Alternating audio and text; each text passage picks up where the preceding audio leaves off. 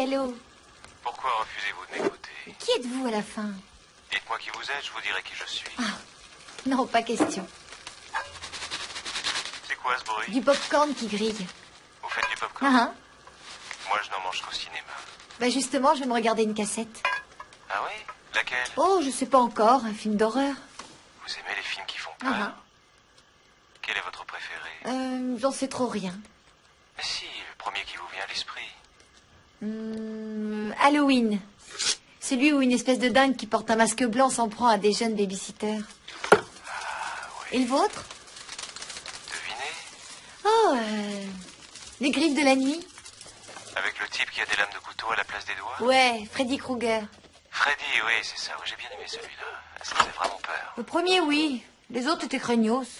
Ah oui, c'est vrai. Vous avez un petit ami? Ah, pourquoi? Vous voulez me demander en mariage? Peut-être. Vous avez un petit ami Non. J'ignore toujours votre nom. Ça vous avancerait à quoi de le connaître? J'aime bien savoir qui je regarde. Qu'est-ce que vous dites? J'aime bien savoir à qui je m'adresse. Non, vous avez dit autre chose. Qu'est-ce que vous avez compris? Eh bien. Allô? Je, je vais raccrocher. Attendez, je croyais qu'on devait se marier. Non, non, merci sans façon. Ne me raccrochez pas au nez.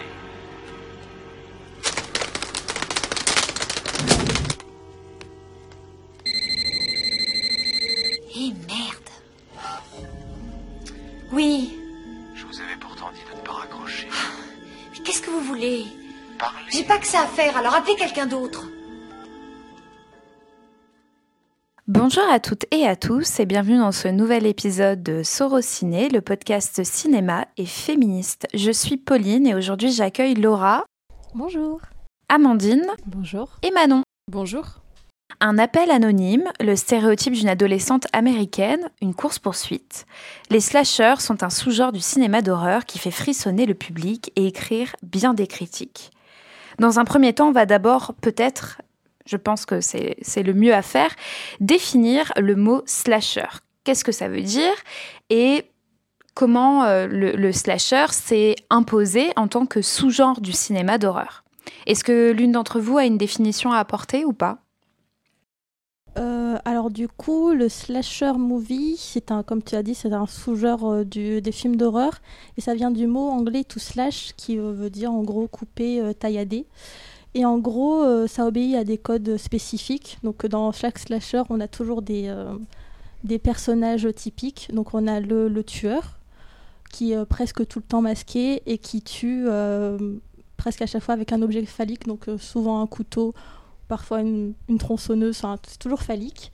Et après aussi, ce qui est intéressant dans les slashers, c'est qu'il y a toujours une final girl. Donc du coup, en fait, c'est une survivante.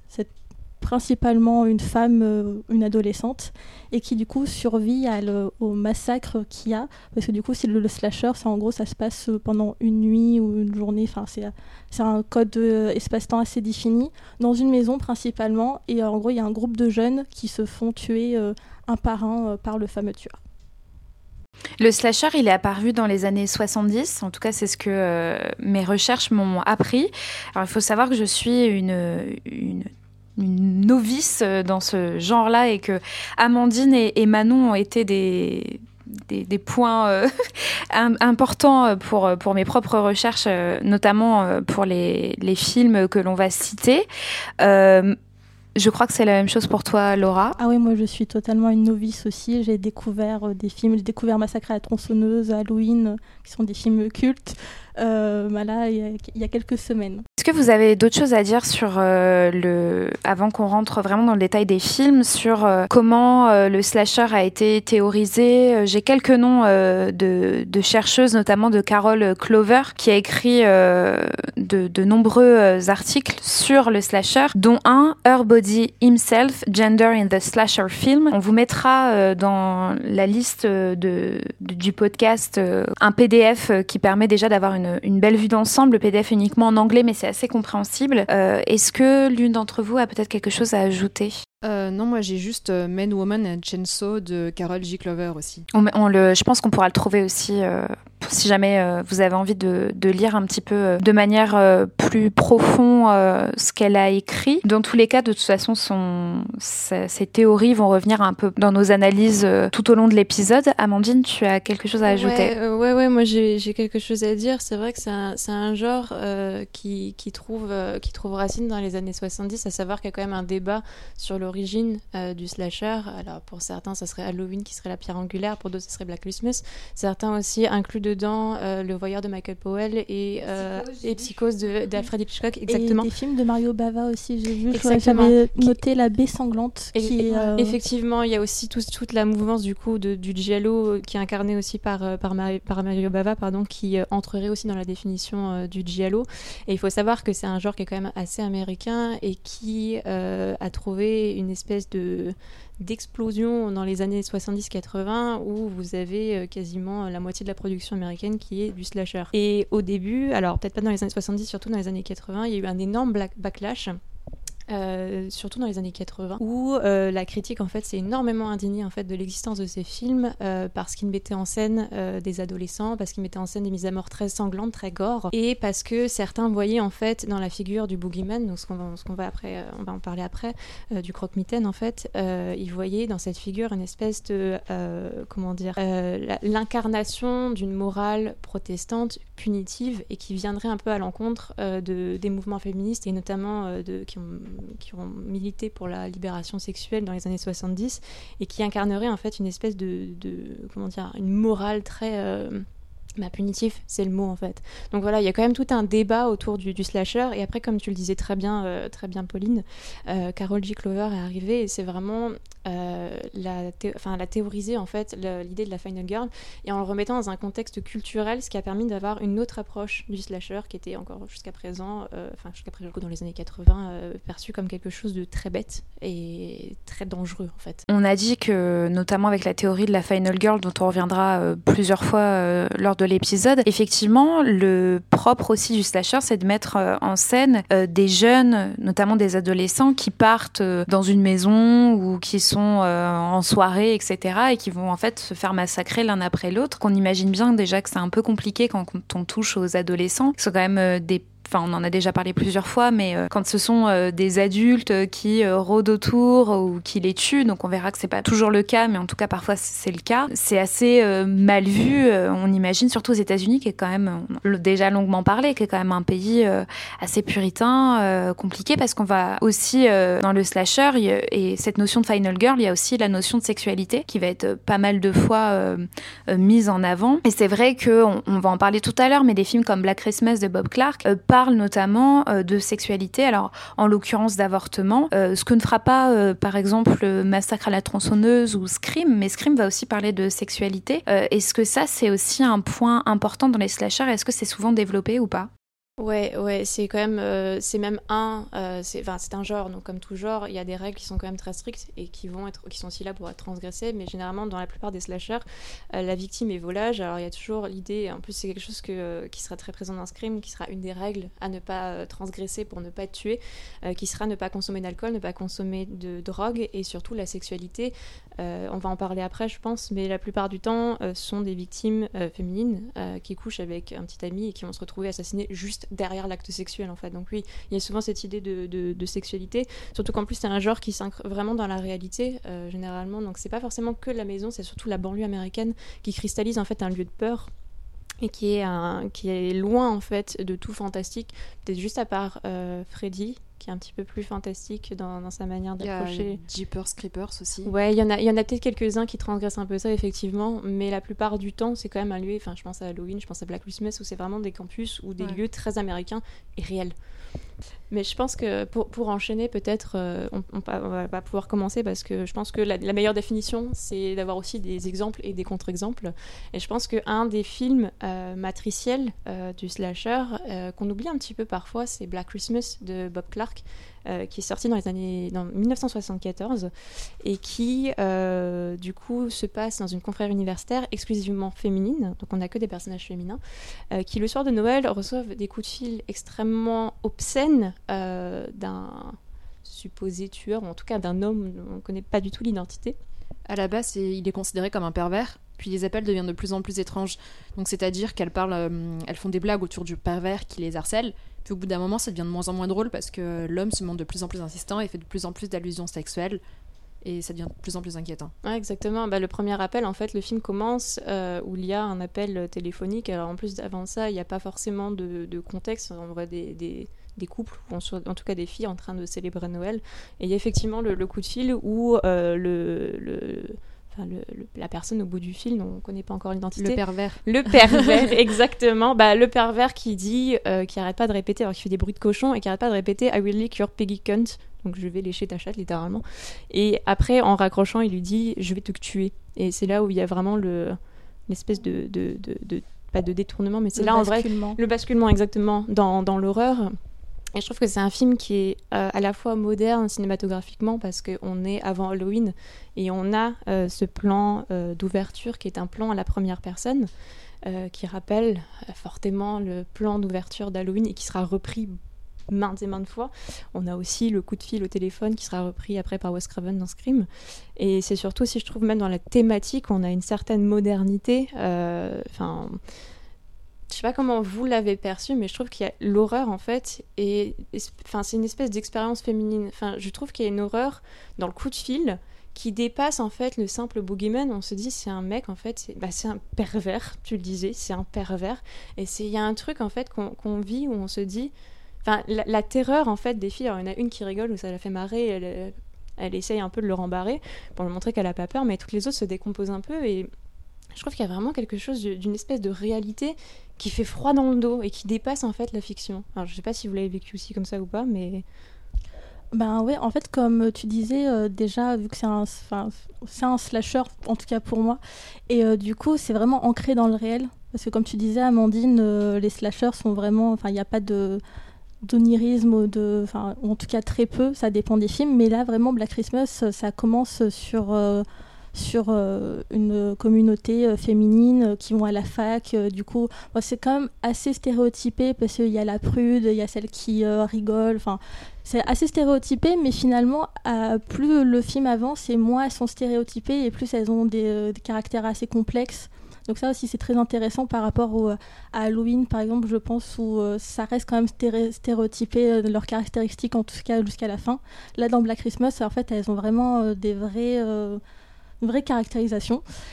Et c'est surtout, comme euh, tu disais, Amandine, ça commence par un, plan subjectif. Et en fait, on voit la maison, et ça vraiment une maison assez gothique, euh, assez. Euh, on pense comme les banlieues américaines, avec ces grandes maisons du sudiste aussi, ça fait vraiment ça et euh, on rentre dans cette maison, mais pas par la porte d'entrée, on rentre par euh, le haut parce que du coup c'est le, le fameux tueur.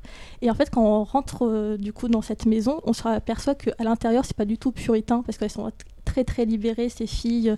Il y a un moment où il y a le père d'une des victimes qui arrive et qui est absolument halluciné de voir qu'elles sont aussi libérées sexuellement, elles ont des, des posters sexuels sur les murs, et ça, ça le. Il enfin, y a vraiment ce, ce, cette bataille entre euh, l'ancien monde et le nouveau monde libéré, surtout qu'il a été fait dans les années 70, donc ça, entre vraiment dans le, dans le moment de la libération sexuelle.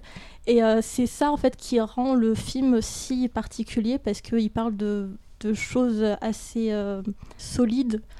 Et c'est pour ça que le film est très intéressant pour moi. Je pense que juste par rapport à ce que tu as dit, on est aussi dans les années 70 où il y a justement cette deuxième vague féministe et on sent dans le film qu'il a que c'est que c'est passé par là en dehors du fait que euh, on, voit une des sexualités euh, plus libérées etc on voit aussi que le point d'honneur est mis sur l'expérience féminine et euh, il y a notamment le sujet de l'avortement qui est euh, qui est très important dans le film puisque l'une des, des des héroïnes du film ça, ça, va être un peu son point de départ avec son petit ami et et je trouve que ça se ressent vachement que Bob Clark du coup a conscience de, des, nouveaux enjeux puisqu'on est en 74 ça a commencé vers les années 69-70, où il y a de plus en plus d'écrits avec cette, cette demande de l'avortement, de la pilule, etc. Et j'ai été assez aussi bluffée par cette modernité de ce point de vue-là.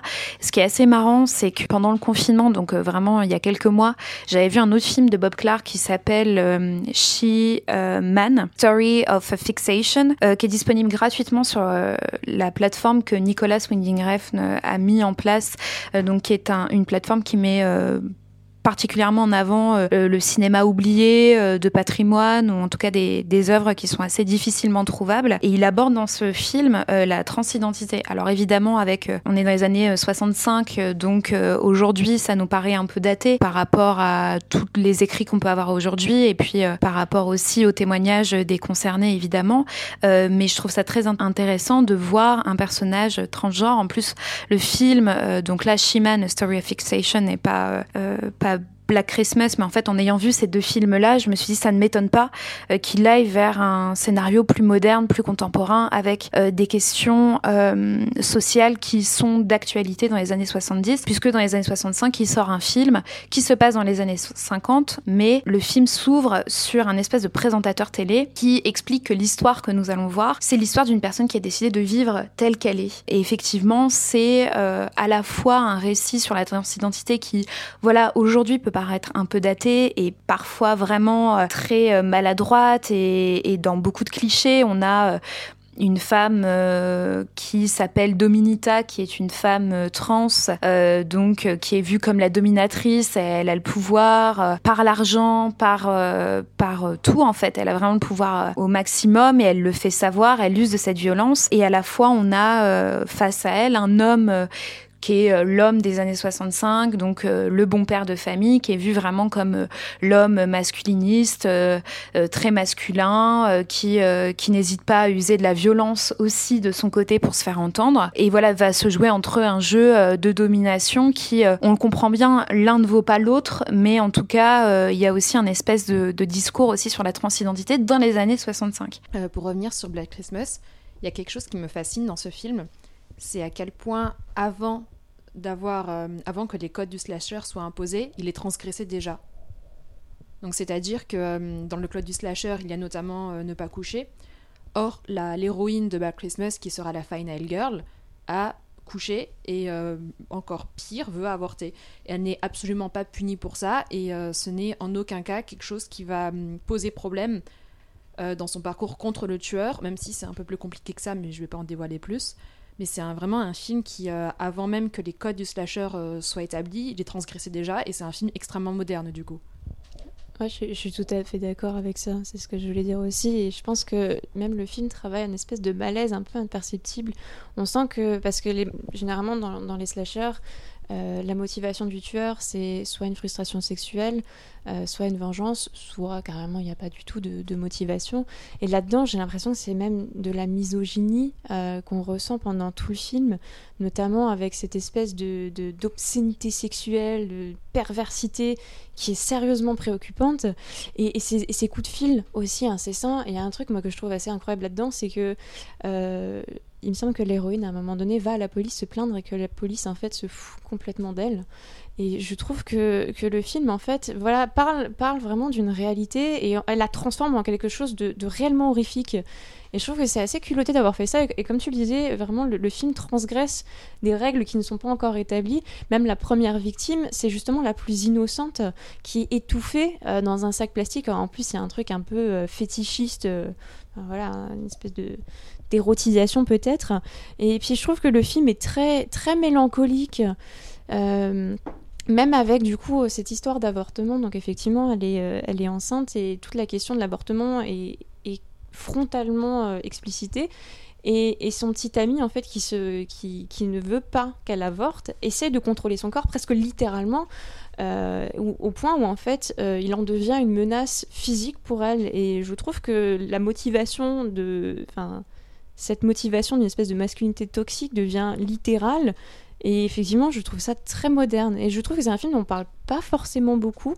Alors que. Non, c'est vrai que c'est dommage. En fait, la même année, il y a Massacre à la tronçonneuse qui est sorti et qui, du coup, a euh, vraiment bien fonctionné. En tout cas, a fait parler de lui parce que, voilà, c'était assez. Euh, assez cru, assez sale. Et du coup, Black Christmas est totalement passé à côté. C'est vraiment dommage parce que c'est vraiment un film qui, pour moi, doit être vu. Euh, déjà, ben, même pas en tant que slasher, déjà en tant que film euh, des années 70, parce que ça, ça, parle de, choses qui, euh, je pense, sont encore d'actualité et on, peut avoir, on peut avoir des choses à dire sur ce film. Et surtout que, comme tu disais, Manon, ça, ça transgresse. Moi, ce que j'ai trouvé intéressant, c'est que dans les autres slashers que j'ai pu voir, le tueur prend quand même beaucoup de place parce que du coup, ça devient une entité du mal, ça devient ça devient quelque chose qui est effrayant et du coup prend beaucoup de place dans, dans les films. Surtout ils sont assez, ils sont souvent masqués, donc du coup on a vraiment ce, c'est une terreur qu'on peut voir et du coup forcément euh, dès qu'ils sont là euh, prend toute la place. Alors que dans Black Christmas pas du tout, c'est vraiment les héroïnes qui prennent toute la place. Et vu que le tueur en fait on ne le voit quasiment pas, on voit une main, une bouche, euh, des yeux et du coup il devient un peu hum, pas intangible mais en gros, ça peut être n'importe qui et c'est ça qui fait peur. Et du coup, ça, toute l'intention est mise sur les, euh, sur les victimes, sur les héroïnes, contrairement aux slashers par la suite, je trouve. Même, surtout n'importe quel homme, parce que je trouve que, enfin voilà, tu le disais, c'est un œil qu'on voit à travers euh, la serrure d'une porte. C'est vraiment une partie et, effectivement, je trouve que ça, ça le globalise et ça, ça le. Comment dire Il prend plusieurs formes, mais en prenant plusieurs formes, en fait, il n'en prend aucune. Et c'est ça qui est assez intéressant. Et on ne sait pas qui c'est. Et c'est pour mm. ça même qu'elle le confond avec son petit ami à un moment donné. En fait, c'est n'importe quel homme. C'est vraiment une violence misogyne. Plus que, plus que d'être un homme, c'est vraiment la violence misogyne euh, qui est effrayante dans le film. Bah, c'est surtout que le, même le film en lui-même en joue. Bob, Clark en joue parce que y a, même dans sa mise en scène, en fait, on, se demande à chaque fois qu'on rencontre un homme si ça peut être la, personne qui appelle, ça, même les policiers qu'on croise qui euh, parfois, comme tu l'as dit, Amandine, ne sont pas très euh, bien, bienveillants envers euh, les victimes. on peut se demander, mais est-ce que c'est lui qui appelle? Et en fait, la mise en scène joue aussi beaucoup sur ça. Reprend parfois les moments où on voit peu près le tueur, enfin on le voit pas très bien, mais reprend les, les mêmes tics de mise en scène à chaque fois qu'il y a un personnage masculin qui arrive, et du coup nous fait se demander, euh, genre, mais, mais ça peut être lui, ou ça peut être lui, ou ça peut être lui, et ça, ça, tend à créer euh, cette espèce de, de malaise euh, global du film. Ce qui est marrant, Amandine, c'est que tu parlais de ce fameux, ce fameux œil à travers la porte, et c'est le même dans Psychose. Hitchcock a fait le même, enfin, en tout cas, plus ou moins le même plan, puisqu'il regarde à travers le mur, et je trouve qu'il y a aussi cette idée de regard dans les slashers où les personnages féminins sont énormément regardés et très souvent sexualisés. On va le voir euh, par la suite euh, avec Scream ou Massacre à la tronçonneuse puisqu'on disait aussi que la sexualité, euh, parfois la non-sexualité est récompensée. chez la Final Girl, je pense qu'on peut aussi peut-être prendre le temps aussi de bien définir ce que c'est la Final Girl, comment ça a été théorisé, etc. Il y a pas mal de choses aussi à dire là-dessus. Et c'est vrai qu'il y a aussi tout de suite ce, cette idée, comme dans Psychose, qu'il l'a fait avant alors, j'ai lu que ça n'avait pas été, euh, faut pas le voir euh, comme le premier slasher, etc. Mais en tout cas, ça a été vu aussi comme une forte influence euh, par la suite. Et Black Christmas, je trouve qu'il est vachement. Il y a ce plan justement dans le grenier où, où, le corps de la première victime est laissé, où il y a une espèce de mère, enfin, en tout cas, on le devine en squelette, qui fait vraiment penser à celle de, de Psychose aussi. En plus, avec cette petite lumière là de cave qui est horrible. Ça m'a tout de suite sauté aux yeux. Et c'est quand j'ai fait des recherches que j'ai vu que Psychose pouvait être vu comme éventuellement un des premiers slashers. Je me suis dit, oui, vraiment, euh, là, il y a tout. Il y a les féminicides que commet euh, euh, Norman Bates dans Psychose, puisque là, ce tueur, en l'occurrence, tue que des femmes. On est dans une sororité en plus. Et, je trouve ça assez fascinant, en fait. Mais je voudrais rebondir du coup sur ce que tu disais par rapport au regard. Effectivement, le regard est très présent dans le slasher. C'est aussi ce qui a fait son scandale. le fait que dans la plupart, alors pas forcément tous, mais le, slasher nous met dans une position de voyeur au même rang que celui du tueur. Généralement, on embrasse le point de vue du tueur, ce qui est le cas pour Black Christmas, ce qui est le cas pour Halloween, ce qui est encore sûrement le cas pour d'autres films. Et je trouve même euh, que, que le regard de ce film, enfin le regard de ce film, le regard du tueur, généralement, c'est un mal gaze. Parce qu'il regarde, euh, il sexualise, il érotise, et en même temps, enfin, il a envie de les tuer. Mais pour moi, je trouve que c'est vraiment l'incarnation du mal gaze en fait à travers ces films. Donc effectivement, le, regard est primordial. C'est ce qui fait tout son scandale. C'est en même temps tout ce qui fait, euh, je trouve, quand on le déconstruit euh, avec les Gender Studies, je trouve que c'est très intéressant de le placer en tant que enfin, de, de, de, de, s'interroger sur le male gaze, comment il est, enfin, comment il est perçu, sachant qu'en plus c'est un genre où généralement euh, la femme arrive à l'emporter sur le tueur. Généralement, c'est là où c'est un genre qui est quand même assez complexe, euh, où on a euh, des tueurs qui tuent beaucoup de femmes à forte poitrine, ou pas forcément à forte poitrine, mais beaucoup d'adolescentes euh, un petit peu volages, et pourtant vont tuer le boogeyman. Selon donc Laura Mulvey, qui a été une des premières théoriciennes à, à théoriser que le geste cinématographique n'était pas gender-free, le dispositif cinématographique a deux façons de regarder une femme, et les deux sont organisés autour de sa défense contre la castration, et les deux préposent une, euh, donc une contemplation masculine. Donc il y a un regard sadique voyeuriste donc, par lequel le regard contemplatif appelle le déplaisir lié au manque de féminité en voyant la flamme punie, et un deuxième qui est le regard fétiche scopique, donc le plaisir de regarder, euh, où l'individu s'empare de l'autre comme un objet de plaisir qu'il soumet à son regard contrôlant, donc ce qu'on peut effectivement, qu'on, qu'on- enfin, on peut le définir comme étant effectivement le male gaze.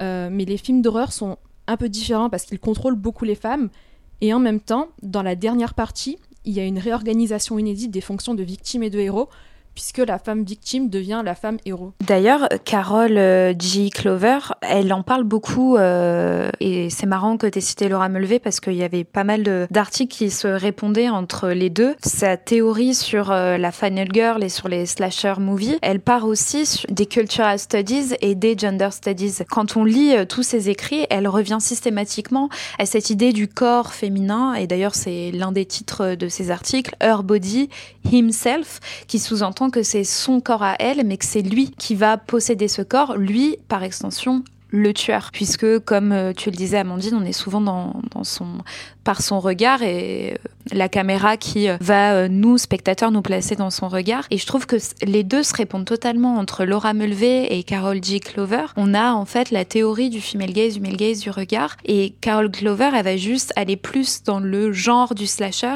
là où Laura Mulvey, elle va parler du cinéma en général. Et je trouve ça super intéressant d'intégrer ces deux valeurs parce que, comme tu le disais, Amandine, quand on on n'y connaît pas grand chose en slasher movie, pour nous, c'est, enfin, en tout cas, moi, euh, au départ, quand j'y connaissais pas grand chose, je me disais, oui, en fait, le slasher movie, ça s'arrêtait à Scream, un tueur qui va tuer des, jolies adolescentes, euh, qui va s'amuser à les maltraiter et on va les voir euh, hurler, se faire déshabiller plus ou moins et mettre en valeur leur corps. Et en fait, comme tu le dis, c'est un genre assez complexe puisque finalement, quand on le théorise, ou en tout cas quand des femmes comme Laura Mulvey et Carol euh, Clover vont le théoriser, on se rend compte que c'est bien plus complexe que ça et qu'entre le regard et la mise en scène, parfois, euh, ça tout peut changer.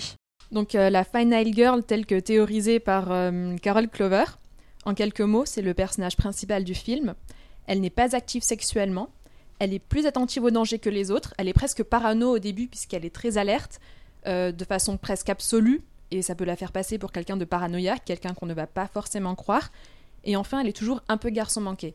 C'est-à-dire qu'elle ne va pas porter de jupe, elle ne va pas porter de talons, elle sera plutôt en jean, on ne verra pas ses sous-vêtements, si on les voit, il ne sera pas en dentelle, et ce n'est pas quelqu'un qui aura une féminité débordante. Là où il y a éventuellement peut-être un autre personnage féminin qui au contraire va avoir une certaine sexualité, va avoir des vêtements qui mettent en valeur ses attributs féminins, qui aura des sous-vêtements en dentelle que l'on verra, qui aura des talons, qui parlera beaucoup de garçons. Au contraire, la Final Girl est très sérieuse. Ouais, euh, pour, rebondir, du coup, je pense euh, un, un- une des, un des exemples de Final Girl peut-être les plus iconiques, c'est euh, Jamie Lee Curtis dans, dans Halloween, donc quatre ans après, après Black Christmas, qui est considéré vraiment comme le film matriciel du slasher, donc réalisé par John Carpenter, où on a du coup Michael Myers, donc euh, je sais pas comment le décrire, mais avec cette espèce de visage blanc, euh, presque fantomatique, euh, qui poursuit du coup euh, Laurie, qui est une petite babysitteuse, enfin une petite, une babysitteuse très très sage, tandis que ses copines ont très envie de batifoler le soir d'Halloween. Je pense que c'est vraiment un personnage qui est devenu aussi iconique que le tueur en fait du film.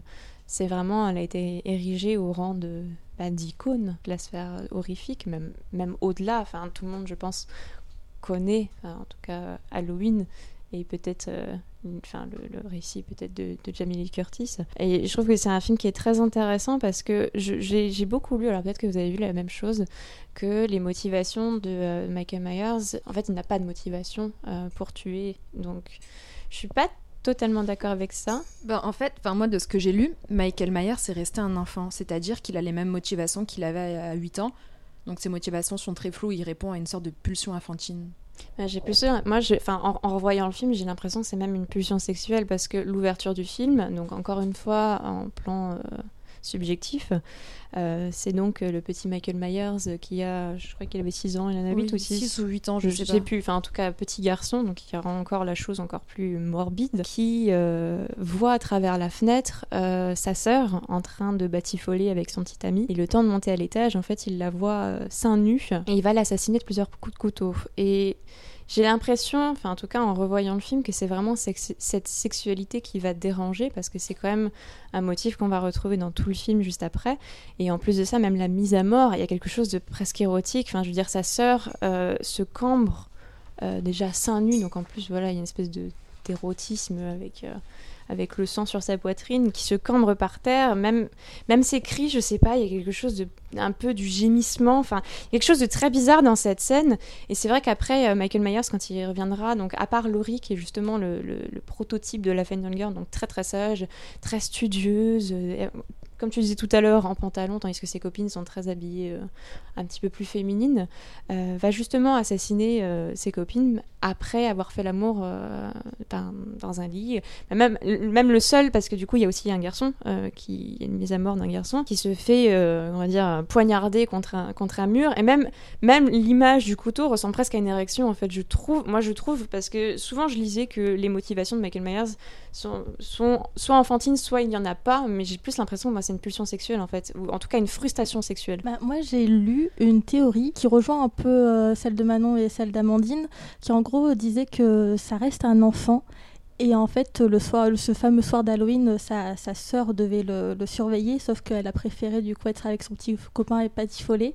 Et en gros, son geste, ça serait un geste euh, sexuel, mais aussi punitif, parce que du coup, elle n'a pas, euh, elle n'a pas fait euh, ce qu'elle devait faire, ça veut dire le surveiller lui pendant le soir d'Halloween. Et du coup, c'est pour ça que c'est intéressant cette théorie, parce que euh, 15 ans après, quand il retourne dans sa ville natale et qu'il va tuer Laurie et ses copines, euh, c'est Laurie et du coup babysitter, ses copines aussi. Et euh, du coup, euh, c'est celles qui se font euh, tuer en première. C'est celles qui, du coup, au lieu de surveiller très bien celles qui, enfin, les, enfants qu'elles doivent surveiller, vont du coup partir à droite, à gauche avec leurs copains, leurs copines et faire une sorte de contre-soirée, alors que normalement on devrait surveiller des enfants. Et du coup, c'est lui, enfin, c'est Michael Myers qui va les tuer en premier et du coup va passer à Laurie qui, elle aussi, à un moment sort de la maison parce que du coup, elle est inquiète pour ses copines et va voir ce qui se passe. Et c'est à ce moment-là où du coup, il va rentrer dans la maison parce qu'elle elle aussi, elle n'a pas réussi à, à, faire son devoir de surveiller des enfants. Je vais peut-être sauter quelques étapes dans ce qu'on va dire par la suite.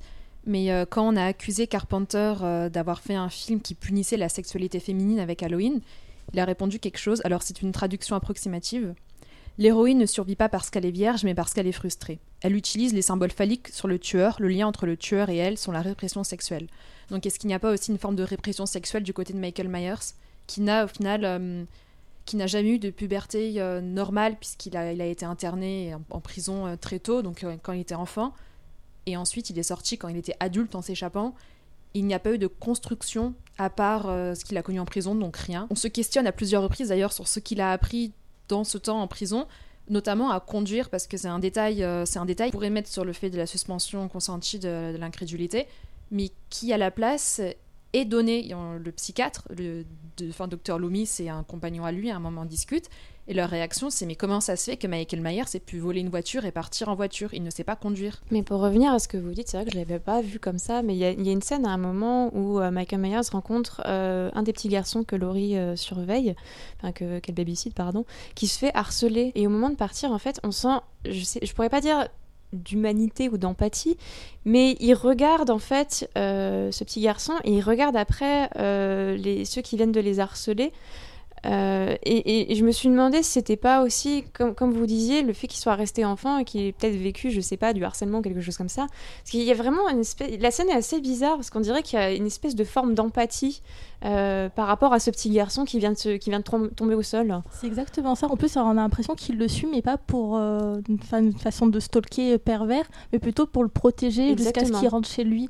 Et euh, bah, c'est surtout que le docteur Loomis, ça arrête pas de nous dire que c'est le c'est le mal incarné, et, etc. Sauf que on se rend compte que, surtout avec cette scène, que euh, c'est beaucoup plus complexe que ça Et euh, ça nous fait dire que ce n'est pas seulement, enfin Michael Myers n'est pas, enfin ne tue pas juste parce qu'il a envie de tuer, c'est qu'il y a une vraie réflexion derrière.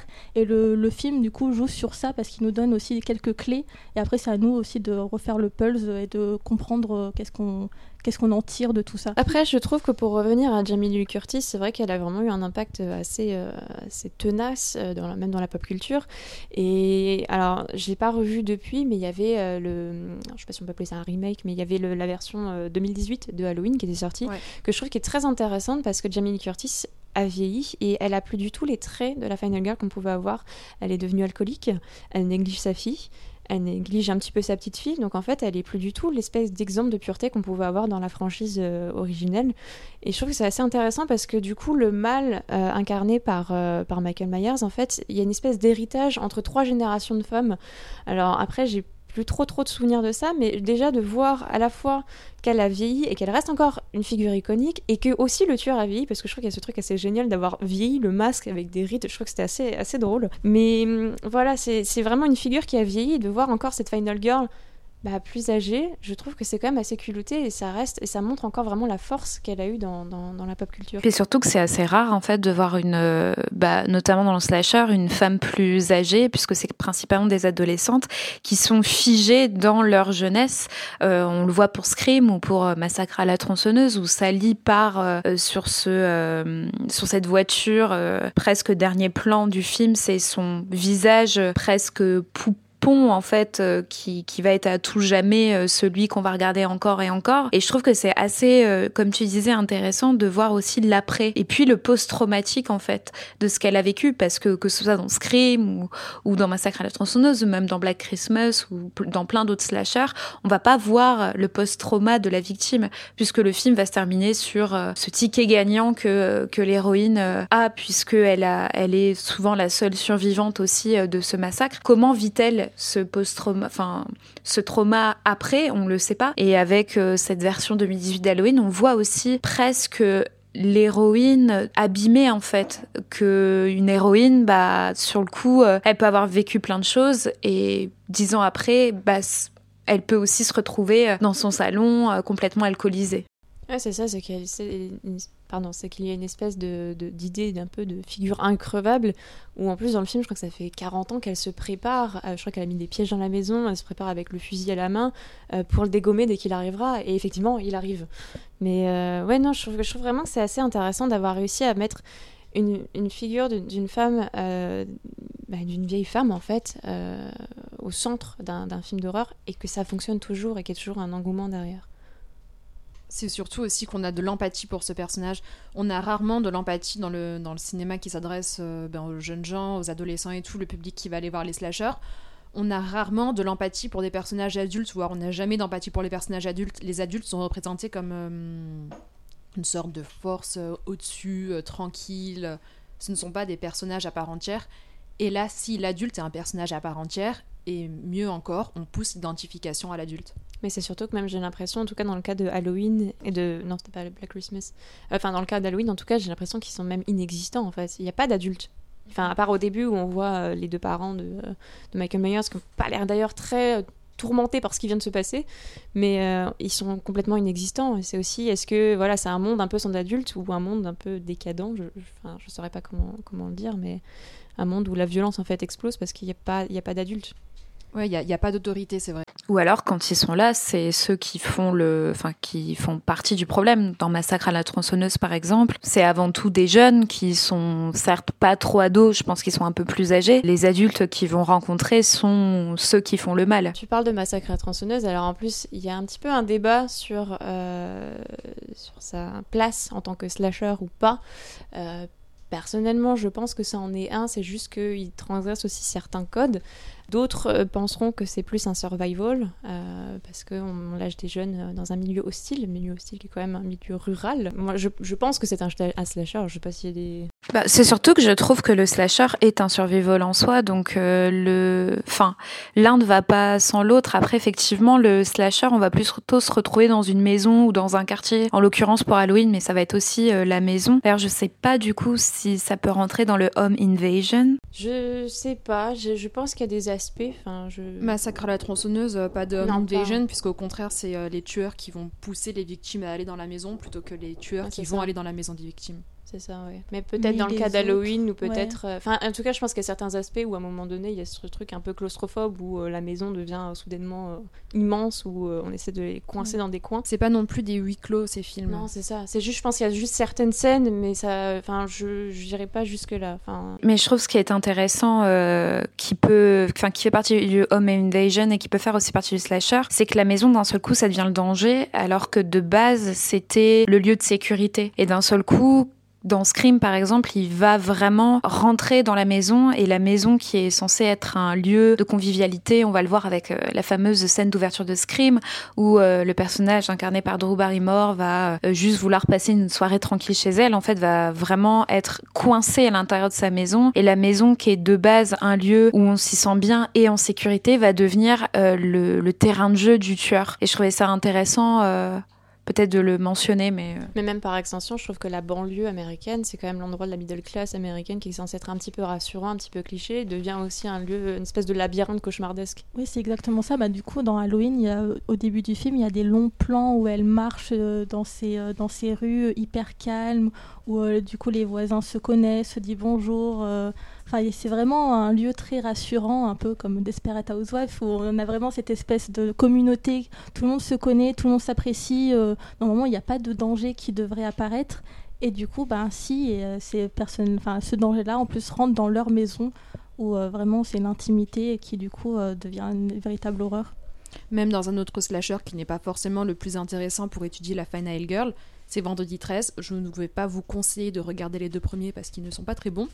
Mais euh, on a aussi ce cadre très rassurant puisqu'on a un camp de vacances pour enfants. Un camp de vacances pour enfants, c'est pas censé être un endroit qui fait peur. Et je trouve du coup que encore une fois, ça fait référence un peu à Psychose, où euh, elle se fait tuer dans sa douche, qui est quand même censé être un moment rassurant, un moment où on se sent bien et en sécurité. Et je veux dire, toute personne après avoir vu Psychose euh, bégaye un petit peu sous sa douche euh, et regarde trois quatre fois derrière le rideau. Donc je trouve que c'est assez intéressant justement d'avoir cette espèce enfin crever l'intimité euh, d'une personne ou, d'une d'un lieu comme tu disais la banlieue. Et c'est exactement ça parce qu'Halloween m'a fait vraiment penser à ces longs plans de, Desper de, de Desperate Housewives où on rentre justement dans cette banlieue avec les jolis petits jardins avec ses clôtures euh, blanches etc et au final c'est là où se trouve le danger. Et Desperate Housewives d'ailleurs parle de ça aussi mais on va pas parler des Desperate Housewives ici. Mais du coup, pour revenir à, à Massacre à la tronçonneuse, effectivement, on passe euh, de la banlieue rassurante à l'Amérique profonde, comme on aime bien la regarder, un petit peu avec beaucoup de à cette espèce de ruralité qui devient soudainement inquiétante, avec aussi la, fi- la figure du redneck, euh, qui deviendra un des monstres. euh,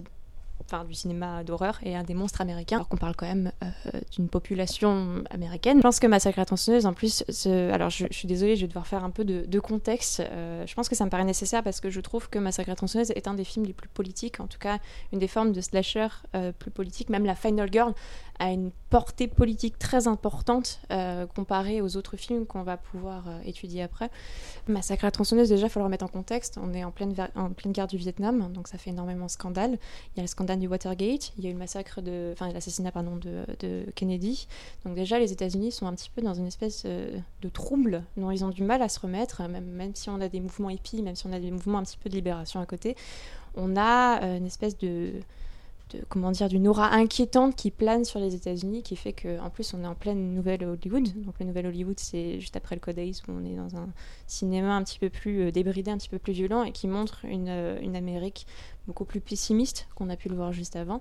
Et Massacre à tronçonneuse en fait est vraiment euh, en plein dedans. Euh, c'est vraiment je trouve qu'il y a une idée des États-Unis qui est quand même très particulière à savoir que ça rentre aussi dans un genre qui est très américain et très particulier qui s'appelle le Southern Gothic Désolée pour l'action, mais c'est un, une forme de gothique euh, américain qui trouve son essence en fait dans le sud des États-Unis et euh, qui raconte en fait euh, une vision des États-Unis très euh, morbide.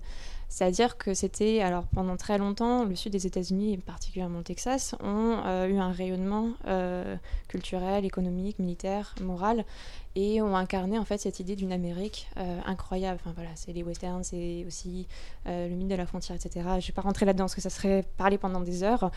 Et euh, il se trouve que avec Massacre à tronçonneuse, en fait, c'est littéralement premier plan, c'est l'exhumation en fait. Enfin, exhumation, c'est exhumer en fait euh, le passé. Et donc ce passé-là, sauf qu'il est putride en fait, ce passé.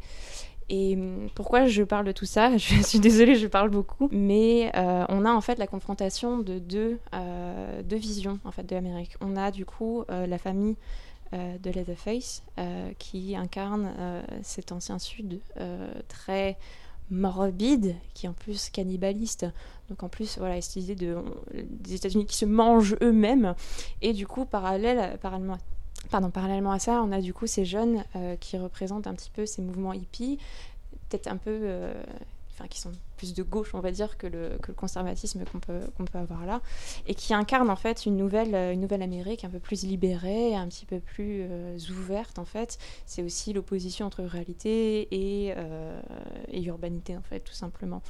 Et je trouve que justement la dernière scène, la scène du repas, alors je suis désolée, j'ai l'impression de faire un, un monologue. mais, Super intéressant. Ouais, désolée, mais je parle beaucoup. Mais, mais il se trouve que la scène du repas, pour moi, elle incarne vraiment en fait cette idée politique donc on a Sally, euh, qui est une des seules survivantes en fait du groupe d'amis, qui se retrouve invitée, malgré elle, attablée à la, à la table de la famille de Leatherface où on a toutes les générations. Donc on a le grand-père, on a le père, on a les deux frères. Par, on va dire, fierté, je pense que c'est un petit peu de ça. Il y a cette idée que... Euh, le grand-père, donc l'ancêtre, le patriarche, euh, doit tuer de ses propres mains, du coup, la jeunesse.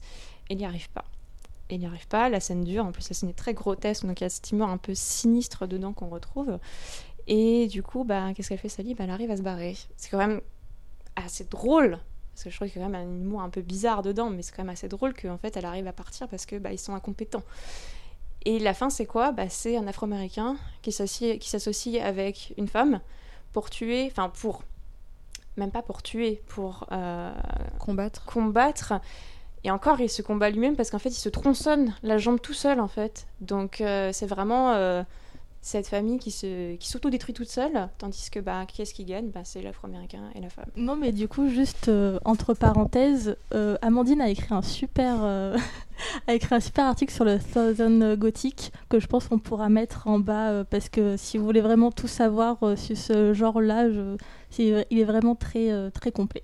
Après, il y a un livre aussi qui est très intéressant, c'est le livre de Jean-Baptiste Auré qui s'appelle euh, Massacre et Tronçonneuse, une expérience euh, américaine du chaos, je crois, qui parle pas forcément du genre en lui-même, mais qui parle vraiment de la portée politique du film qui est très, très, très, très, très intéressante. Mais même après, pour revenir sur la scène du repas, je trouve que le Daffy, c'est un, personnage qui est très, très intéressant euh, parce que bon, il incarne ce boogeyman un peu, quand même sacrément flippant, sacrément iconique, et arrive à cette scène de repas, donc la fameuse, il est maquillé comme un enfant, enfin en tout cas comme une femme, mais très mal maquillée du coup.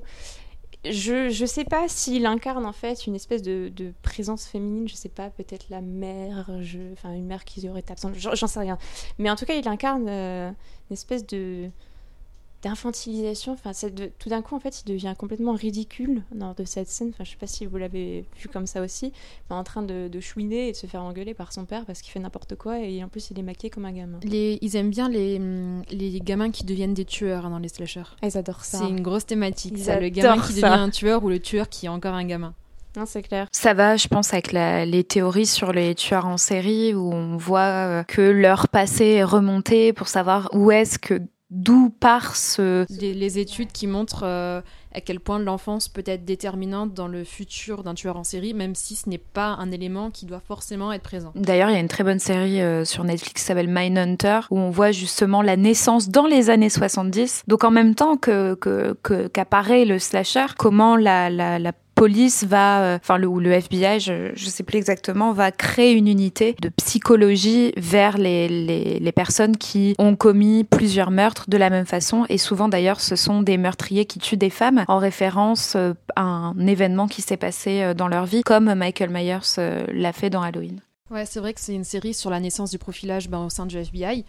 Et c'est super intéressant parce que ça revient à la fois sur une histoire de l'Amérique et une histoire euh, sur les serial killers de manière plus générale c'est vraiment une série que je recommande aussi comme Pauline. Et surtout qu'on voit, euh, je trouve que dans la série, on voit bien euh, comment à chaque fois ils sont tournés vers les femmes et comment ça part souvent d'une frustration, euh, soit sexuelle, soit dans leur enfance avec leur mère. Et je trouve que dans les slashers, il y a aussi beaucoup, euh, même si vous l'avez dit, les parents sont plutôt absents. Euh, la mère, comme dans Scream, on en reviendra dessus tout à l'heure parce que Scream aussi aborde quelque chose comme comme Black Christmas qui est très peu abordées dans les films, mais en tout cas de cette manière, où, où la figure féminine ultime, qui peut être celle de la mère, va être remise en cause dans, dans le, le, comportement du tueur. Sur la Final Girl, je pense que dans Massacre à la tronçonneuse, effectivement, comme je le disais, j'ai un peu beaucoup parlé. Sa fonction est davantage euh, est davantage politique parce qu'elle incarne plus que par euh,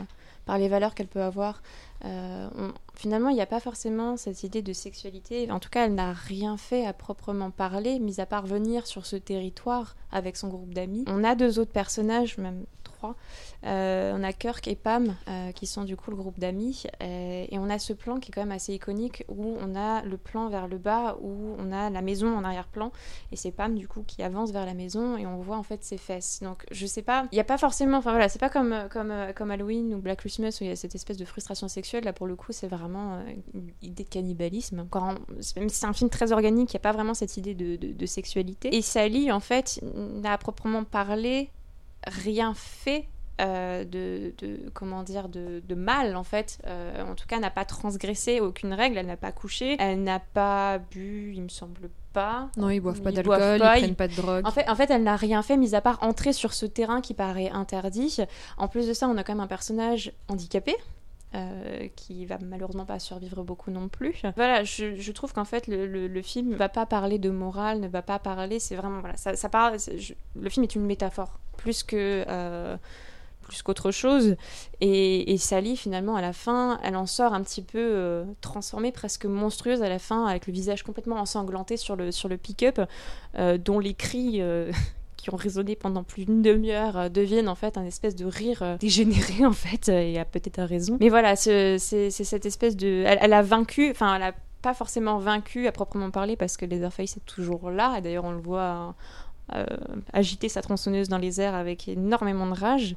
Mais c'est cette idée que politiquement, elle a réussi à, dominer en fait cette idée de, famille euh, et de sud conservatrice qui n'a plus sa place en fait et que c'est elle qui a pris le dessus. Dans un épisode, on avait parlé des costumes et notamment du fait que les couleurs des costumes peuvent être euh, assez révélatrices. Je trouve que le cas de Sally et Pam est assez révélateur. En dehors du fait que euh, Sally porte un pantalon et que Pam porte un short, Pam porte un short rouge tandis que Sally porte un pantalon blanc et je veux pas du tout extrapoler ou quoi, mais quand on voit comment les personnages vont mourir ou non, puisque Pam va mourir contrairement à Sally qui va survivre. D'ailleurs, Sally va se retrouver couverte de sang jusque sur le pantalon. Et cette idée aussi que le blanc est un blanc euh, de vierge, enfin que, sous, très souvent le, blanc est vu comme comme le, la propreté, la virginité. Hein. Euh, c'est pour ça, entre autres, que pendant euh, très longtemps les femmes se mariaient en blanc aussi. et je trouve que c'est, enfin, en tout cas, je, je veux pas du tout extrapoler, mais le fait qu'il y en ait une qui est habillée en rouge avec ce fameux plan de la maison où en fait on a le, au premier premier plan, on a les fesses de Sally et que euh, de pardon de Pam et que dans le dernier plan, euh, au contraire de Sally, on a euh, ce pantalon blanc immaculé de rouge et qui qui n'est pas qui n'est pas le, sang de sa mort, mais plutôt le sang qui va lui permettre justement de, de continuer à vivre. Je trouve ça assez intéressant. Bah, pour moi, le blanc n'est pas forcément la virginité, mais plus la pureté au sens large dans le sens où euh, c'est une jeune femme innocente qui arrive sur un territoire inconnu et lorsqu'elle en repart, ce n'est plus une jeune femme innocente. Enfin, elle est innocente, mais elle est plus, euh, elle n'est plus insouciante. Pardon, j'ai utilisé le mauvais mot. Elle est arrivée insouciante et elle est repartie en ayant conscience d'une violence extrême dont personne ne devrait avoir conscience. Surtout qu'au départ, tu parlais de jeunesse et tout, euh, et de, gens peut-être de gauche et tout, et ils arrivent quand même dans un van qui est un peu le, cliché euh, des euh, hippies des années 70, où ils vivent tous ensemble, on, les voit vivre dans ce van tous ensemble, et, je trouve que enfin, directement, on est amené justement cet idéalisme dont tu peux par exemple parler, Manon, quand tu dis insouciante, etc. Je trouve qu'il y a aussi ce, cette idée de ils sont jeunes, pleins de vie et ils ne sont que vers le positif. Ouais, totalement. Et en plus, on les voit au tout début du film en train de faire de l'astrologie. Et euh, je pense que c'est une manière pour eux euh, de trouver du sens encore dans un monde qui n'en a plus. Euh, parce que justement, après, ils vont être confrontés dans un espèce de cauchemar qui ne trouve plus de sens, en fait. Et c'est cette espèce de thématique un petit peu New Age et qui fait aussi référence au mouvement hippie. Effectivement, cette espèce de, communauté de jeunes, pour le coup.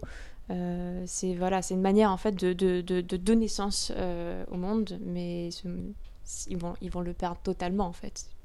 Seront morts. Je voulais juste revenir sur euh, le fameux plan du coup de Pam où on, voit ses fesses en premier plan. En fait, ce que je trouve intéressant dans ce plan, c'est euh, le regard qu'on peut avoir nous en tant que spectateurs, parce que du coup, euh, forcément, vu que ses fesses sont en premier plan, on peut regarder que ça. Mais en fait, ce qui est intéressant, c'est l'arrière-plan pour moi, parce que vu comment la caméra est placée, est placée euh, du coup vers le bas, et en fait la maison qui est à l'arrière-plan l'avale tout entière. Ouais. Et en gros, ce, ce plan, nous, moi je le vois un peu comme un, pas une espèce de blague, mais en gros, vous, vous regardez que ça, mais en fait, il faut regarder ce qu'il y a derrière, et en fait, ce qui va lui arriver après, en gros, euh, pareil, elle va se faire avaler par la maison. Et euh, le film aussi joue sur ça, sur sa mise en scène, qui est assez exemplaire, je trouve. Et euh, c'est pour ça que c'est important d'en parler parce que c'est vrai qu'en voyant juste ce plan-là, on peut parler de, de male gaze, on peut parler de sexualité comme on, on, a pu voir dans les autres slashers, qui est très important. Sauf qu'en fait, ce plan veut dire autre chose pour moi et c'est aussi intéressant de ce point de vue-là. Ben, pour moi, dans Massacre à la tronçonneuse, il n'y a pas d'approche charnelle au sens euh, sexuel, mais une approche organique dans le sens où l'humain est considéré comme de la viande ben, parce que c'est une famille de cannibales, mais toute la mise en scène considère les personnages comme de la viande. Et de toute façon, dès le début, on parle d'abattoir avec euh, ce plan sur les vaches où justement Pam dit qu'elle ne mange pas de viande, il me semble, mm. et elle devient elle-même euh, ce morceau de viande. Et je trouve finalement que les deux se répondent, euh, puisque quand on parle de male gaze, on parle du fait que le corps des femmes n'est que qu'un corps, et le corps, c'est quoi? C'est de la chair. Et je trouve que ça a justement ce double discours sur à la fois euh, le fait que oui, pour ces personnages, c'est de la viande, mais qu'on peut aussi, en tant que spectateur, y voir juste un corps. Ben, il y a également la, la, question qui se pose, c'est quand euh, Sally est prise à partie par euh, tous les cannibales, il y en a un qui dit au sujet d'elle Ah, t'as bien fait, elle est jolie. Mais même on les voit en train de lui tripoter les cheveux et ouais. vraiment comme si c'est en train de tâter un peu de la viande. En même temps, il y a cette espèce d'idée où du coup, il y a Leatherface qui arrête pas d'aller lui caresser les cheveux comme s'il découvrait un petit peu euh, un être humain. Enfin, c'est très bizarre. Elle est très bizarre cette scène. Mais effectivement, il euh, y, y, a cette idée que voilà, c'est déjà de la viande qu'on va, manger juste après.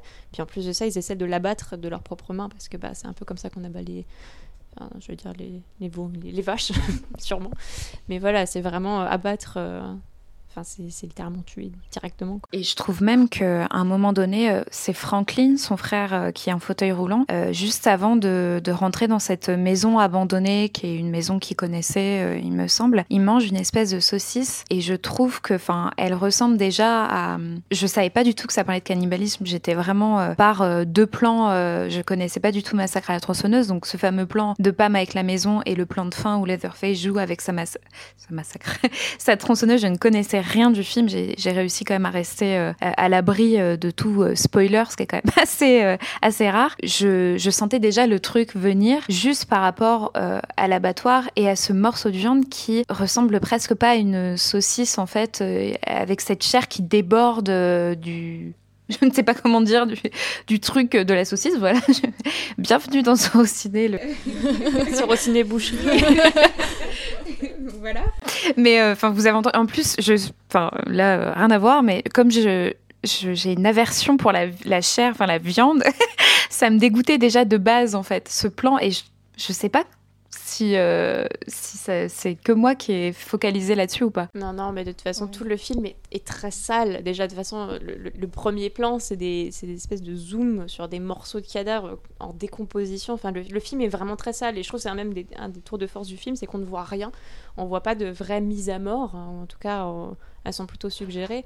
Mais le film, en fait, est, est vraiment viscéral là-dedans pour l'anecdote en plus je crois que les je crois que c'est les ossements qui étaient utilisés euh, il me semble qu'à l'époque, ils avaient encore l'autorisation d'utiliser des vrais ossements, donc apparemment le tournage était épouvantable parce que ça puait tellement c'était insoutenable. J'ai lu que les acteurs et les actrices devenaient complètement euh, dingues à cause justement de l'odeur.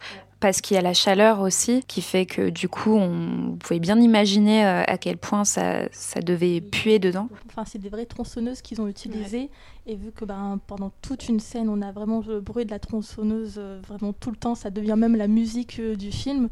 Euh, je pense que ce tournage a vraiment été insupportable. Pour... Bah, D'ailleurs, j'ai lu aussi que l'actrice qui jouait Pam, euh, dont j'ai oublié le nom, je suis navrée, elle a pas quasi, enfin, je crois qu'elle a pas retourné parce que euh, ça lui a laissé une expérience euh, traumatisante. Rien que le fait que ce soit des vraies tronçonneuses, euh, moi je ne serais pas absolument pas sereine. Il y a un autre personnage qui nous a traumatisé avec euh, son masque, ce masca- massacre à la tronçonneuse. Il a un masque, Halloween, il a un masque également. C'est Scream. Alors je pense que c'est l'un des masques les plus connus qui, euh, moi perso, m'a terrifié euh, pendant de longues années euh, sans même avoir vu le film. Je ne voulais absolument pas voir ce masque et je ne sais pas pourquoi mes petits camarades de classe adoraient mettre ce masque à Halloween. Euh, c'est bien sûr Scream de Wes Craven qui est sorti en 96. Donc là, on est plusieurs années après après Black Christmas, Massacre à la tronçonneuse et Halloween qui étaient dans la même période, à savoir juste avant les années 80. D'ailleurs, j'ai lu, mais arrêtez-moi si c'est faux, que durant les années 80, le slasher s'est un peu endormi et qu'il y a eu un espèce de revival dans les années 90. Est-ce que c'est exact? Il y a eu les vendredis 13 où ils en sortaient un par an, il me semble, à peu près. Qui sont des films tout à fait euh, dispensables. hein. N'essayez pas de regarder le premier vendredi 13 en pensant que vous allez voir un film culte parce que c'est un désastre. C'est une sorte de, de redite d'Halloween qui veut juste surfer sur son succès. Voilà, t'as tout dit, non, il y a tout dit. Après pas. aussi, il y a les griffes de la nuit en 84. Ça, c'est chouette. Voilà. Et après, oui, après, euh, il me semble qu'il n'y a pas eu grand chose, ou en tout cas, s'il y a eu des films, ils n'ont pas été très, euh, très appréciés. Après, euh, Les Griffes de la Nuit, c'est un personnage un peu différent puisqu'on est dans du fantastique.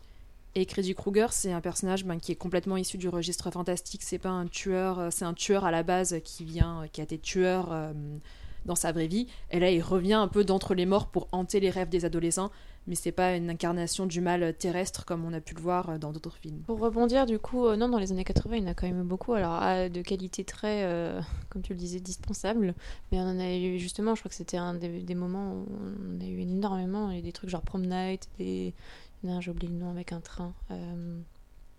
Enfin bon, bref, il y en a, il y en a eu vraiment une quantité, quantité. Ah, Terror Train. Si, Terror Train, Avec euh, exactement. justement, euh, il y avait Jamie Lee Curtis aussi. Exactement, ouais, exactement. Donc en fait, il y a quand même eu et effectivement plus les, euh, les, les quantités de quantités de quantités de, euh, de, de franchises qui sont lancées. Il y a aussi Hellraiser euh, qui était, je sais plus quand est-ce que c'était exactement, je crois que c'était 80 également. Et pareil, il y a eu plein de franchises. Donc euh, non, je pense que justement les années 80, c'est là où on en a eu le plus. Mais vu qu'il n'y en a aucun qui a vraiment. euh, qui s'est vraiment. euh, ils sont pas cultes par rapport à ce, que, ce dont on a parlé. Donc je pense qu'ils passent à, à la trappe, surtout en France. Ben, on a toujours le souvenir de ces, de ces franchises, mais c'est vrai que les films en eux-mêmes ne sont pas forcément considérés aujourd'hui encore comme des films cultes ou des films à voir absolument, sauf si vous êtes vraiment passionné par le cinéma d'horreur. À part ça, c'est vrai que j'aurais du mal à conseiller euh, un Vendredi 13 par exemple. euh, je l'ai déjà dit, mais le premier film est une catastrophe. Là, pareil Hellraiser, et encore, je sais pas s'il entre vraiment dans la catégorie du slasher, parce qu'on est encore dans un truc un peu plus fantastique, donc c'est encore un peu différent. On a quand même le, le personnage principal, le personnage principal, le, le Pinhead, donc le- l'espèce de- d'entité maléfique, qui est quand même assez iconique, mais après, enfin, pour dire, j'ai eu du mal à en citer, alors qu'il y en a quantité, quantité, quantité. C'était peut-être dans ce sens du coup que je l'ai lu euh, en disant que dans les années 80, il y a une forte production, mais qui sont oubliables comparé aux années 70 où il y a des gros morceaux du slasher et qui, dans les années 90, va revenir en grande pompe avec euh, Scream. D'ailleurs, en abordant, euh, enfin, en, embrassant euh, le teen movie euh, comme on en a pu en, parler et qui va euh, justement peut-être euh, se réapproprier le slasher pour en faire quelque chose peut-être de, de, de plus regardable pour le grand public. Je sais pas. euh. Bah, il se trouve que Scream, c'est quand même. euh, en fait, on est plus dans la parodie euh, directement euh, du genre lui-même. Euh, on est dans ce qu'on appelle le, le néo-slasher. Et donc, on est vraiment dans un espèce d'après où le film se questionne lui-même en fait sur ses propres codes. Donc, li- littéralement, la première scène, c'est. donc, j'ai oublié son nom. C'est. Casey, c'est Casey, merci. Drew Euh, Barrymore. Ouais, voilà, c'est celle que je cherchais. C'est Drew Barrymore. que je cherchais, ouais. Exactement, c'est Drew Barrymore que je cherchais, donc du coup, euh, qui apparaît en plus sur l'affiche, donc qui est quand même un élément euh, promotionnel intéressant, mais qui euh, a le coup de fil d'un inconnu avec qui elle va un petit peu flirter, qui passe la soirée du coup sans ses parents avec son petit ami, enfin il est censé, en train de se faire du popcorn, et la, et la question c'est est-ce que tu aimes regarder des films d'horreur? Et, et, et la personne au bout du fil en fait va lui faire un espèce de petit quiz en fait de de, de différents films d'horreur jusqu'à la massacrer. Fallait être cinéphile, voilà. Fallait être cinéphile. Non, mais c'est- pour, pour le coup, c'est un film qui est très cinéphile parce que il a énormément, énormément de références. Il y a même un moment, je crois que, je crois que c'est vers la fin du film où il y a un des personnages en train de regarder Halloween et qui dit à Jamie Lee Curtis, non mais enfin, va pas dans la maison. Donc voilà, c'est vraiment une espèce de d'auto-réflexion euh, là-dessus. Et donc, euh, un des personnages qui est très geek et très, euh, très euh, obsédé par les films d'horreur et qui en connaît toutes les règles, établit trois règles euh, qui seront du coup ne pas faire l'amour, ne pas boire d'alcool et ni de drogue et euh, ne jamais dire je reviens tout de suite. Alors effectivement, le film va jouer de ça et va essayer de d'aller un peu plus loin. Par exemple, euh, bah, Sandy Prescott, du coup, euh, l'héroïne principale qui est par Neve Campbell, euh, va à un moment coucher avec son petit ami, mais elle ne va pas en mourir pour autant. Mais justement, ça va être tout le twist du film d'essayer de euh, de dépasser en fait euh, les règles déjà établies du, slasher. Oui, Scream, c'est vraiment un film, un pur produit postmoderne. C'est peut-être ce qui a agacé certaines personnes puisqu'il se moque des règles du slasher. Et certaines personnes considèrent que Scream a détruit le genre du slasher en se moquant de ces règles-là, alors que c'était ce qu'on voulait. En fait, on voulait des films qui reprenaient toujours les mêmes règles, et que Scream a complètement détruit ces règles. Et en fait, on peut aussi se poser la question de savoir si c'est pas plutôt les héritiers de Scream qui ont détruit le slasher en s'en moquant tout le temps, et en fait en recopiant Scream et d'une façon complètement ridicule, plus que Scream lui-même qui au contraire a donné un renouveau dans le genre du slasher qui commençait un peu à s'épuiser. Et surtout que je trouve qu'il y a quand même des scènes qui sont. Enfin, le, le film sait faire rire quand il le faut. Enfin, on va pas dire, va pas rire aux éclats, mais il y a une espèce de, de- d'humour assez, euh, assez présent. Et en même temps, le, le film arrive à être, euh, à être effrayant euh, dans ses mises à mort et. euh, La première scène fait vraiment peur. hein. elle, est scène, terrifiante. euh, Avec justement le petit, je crois que c'est le petit ami qui est sur Le la chaise ami, avec ouais, l'intestin Ouais. qui sort du ventre. Enfin, c'est, absolument terrifiant. Et enfin voilà, le film ne lésine pas du tout sur, sur le gore et sur ses, effets horrifiques pour autant. En fait, euh, bah, comme la première euh, scène du film qui est ce- un jeu euh, téléphonique, tout le film en gros est un- une espèce de jeu euh, avec le spectateur, avec les attentes qu'il peut avoir parce que le spectateur est rompu au slasher, il en a vu euh, beaucoup, comme on a dit dans les années 80. Et euh, du coup, euh, il, enfin, il a une connaissance euh, vraiment accrue de, ce genre où, comme on a dit, il y a vraiment des codes bien spécifiques. Et du coup, il joue avec ces attentes-là pour nous donner aussi autre chose et du coup pour redé- redécouvrir une certaine frayeur. Parce que le truc, c'est que comme ces codes sont, comme on a dit, très spécifiques, on sait après à l'avance ce qui va se passer. Euh, on sait évidemment que quand la musique va se couper, il va y avoir quelque chose. Enfin, il y a tout ce, genre-là où on, on- on connaît. Et là, du coup, Scream, ce qui est intéressant, c'est qu'il prend à contre-pied euh, tous ces codes-là pour, euh, pour euh, faire peur aux gens. Et c'est ça qui est intéressant dans le film. C'est comment, se renouveler avec des codes qui sont usés jusqu'à la corde. Euh, bah, je pense que c'est même tout le final. Je vais devoir en parler, mais bon, c'est quand même. Ça ne va pas changer grand chose, mais c'est vrai que le film est très ludique. Et par exemple, on se retrouve non pas avec un, mais deux tueurs. C'est quand même un des twists du film. Et c'est ça qui est quand même assez intéressant c'est qu'il arrive à nous surprendre à chaque fois. Et je trouve que c'est vraiment la force du film de, de réussir à aller toujours un petit peu plus loin euh, et à dépasser les attentes qu'on peut en avoir. Scream aussi euh, inclut les policiers comme étant des personnages et non les personnes qui arrivent trop tard. Ça reste des gens qui ne serviront à rien, comme euh, toujours dans le slasher, c'est-à-dire qu'ils arrivent un peu après la guerre. Là, ils sont là depuis le départ et en même temps, ils servent complètement à rien parce qu'il y a ce personnage de euh, Dewey, je crois que c'est Dewey, qui est très gentil et c'est tout. Il est bien brave, comme on dit. Ouais, c'est exactement ça. C'est qu'il est, il est très, c'est un personnage qui est hyper attachant, mais il ne sert strictement à rien, sert à part, rien du tout. à part tomber amoureux de la journaliste insupportable, mais sinon il sert strictement à rien. Encore une fois, Scream est super intéressant sur la notion de Final Girl, qui est ultra euh, moderne et qui s'inscrit vraiment dans les années 90. On peut euh, euh, la voir à la fois de manière, enfin comme une espèce de, Buffy, puisque Buffy aussi était dans les années 90. Mais ça, vous le savez parce que nous avons fait un épisode avec Laura qui était ici présente. Et je trouve que le film, en détournant les règles du slasher de base, puisque elle finit par euh, elle coucher avec euh, son petit ami et ne va pas mourir pour autant, elle va carrément se réapproprier euh, le comment dire la façon dont le tueur va tuer puisqu'elle va se prendre ce couteau et, tuer à la fin. Et je trouve que presque le film parle aussi de, cette espèce de, masculinité. on le voit avec son, petit ami qui va pas mal de fois lui forcer la main. Et puis il y a aussi cette histoire quand même assez dingue que s- ils ont violé et tué sa mère. Il y a cette, euh, cette image de la mère justement qui revient tout le temps parce qu'on se pose la question de savoir si la mère était une euh, en guillemets, mais très très gros guillemets, parce que vous allez comprendre ce que je vais dire, une fille légère, à savoir si elle avait trompé son mari, à savoir si elle avait eu des amants et tout. Et on se demande si la mère a été victime, c'est-à-dire si elle a été violée, ou si au contraire elle a été consentante pour coucher avec un amant avant d'être assassinée par une autre personne. On ne sait pas trop ce qui s'est passé. Et il y a qui refuse de, qui refuse de, de comprendre que sa mère a pu avoir une sexualité extra-conjugale et qui ne veut pas que la pureté, l'image de pureté qui entoure sa mère soit gâchée, soit détruite, et qui dans un sens ben, se voile un peu la face sur ce qui a pu vraiment se passer dans cette affaire. Et puis il me semble en plus qu'il y a cette histoire avec euh, la journaliste Courtney Cox. Il me semble qu'elle essaie de faire un, reportage justement sur euh, la mort de, sa mère, qui fait un espèce de truc un peu polémique pour la diaboliser justement, alors qu'en fait ce qui lui est arrivé est absolument épouvantable. Le, traitement médiatique justement revient assez souvent, comme tu l'as dit Manon, on, va la voir devant la télé où cette fameuse journaliste qui est jouée par Courtney Cox dans certainement un de ses pires rôles va parler de sa mère justement comme, euh, enfin, va tout simplement se aimer euh, mère. Je trouve que le traitement médiatique va être assez intéressant, la façon avec laquelle on va traiter le meurtre d'une femme qui a été punie pour sa sexualité euh, débridée. Là où quand elle même va coucher avec son petit ami, elle ne va pas l'être. Ben, le petit ami veut la punir en fait par cet acte-là, puisque c'est lui le tueur. Et il espère qu'en couchant avec la fille donc de cette femme qu'il a tant détestée, il va un peu la salir en quelque sorte. On peut penser à ça, on peut penser qu'il va y avoir une sorte de victoire sur elle, mais c'est absolument pas le cas puisqu'elle ne voit pas du tout ça comme ça. Et finalement, elle va vaincre ce tueur et elle va vaincre cette euh, emprise qu'il voulait avoir sur elle. Moi justement j'aime le fait que Sydney s'affranchisse euh, de d'à la fois de ce qu'on pourrait penser d'elle euh, dès le départ. elle est un peu cette adolescente qui rigole avec ses potes, etc. Et on peut pas on peut pas l'imaginer à la fin reprendre le dessus sur cette situation.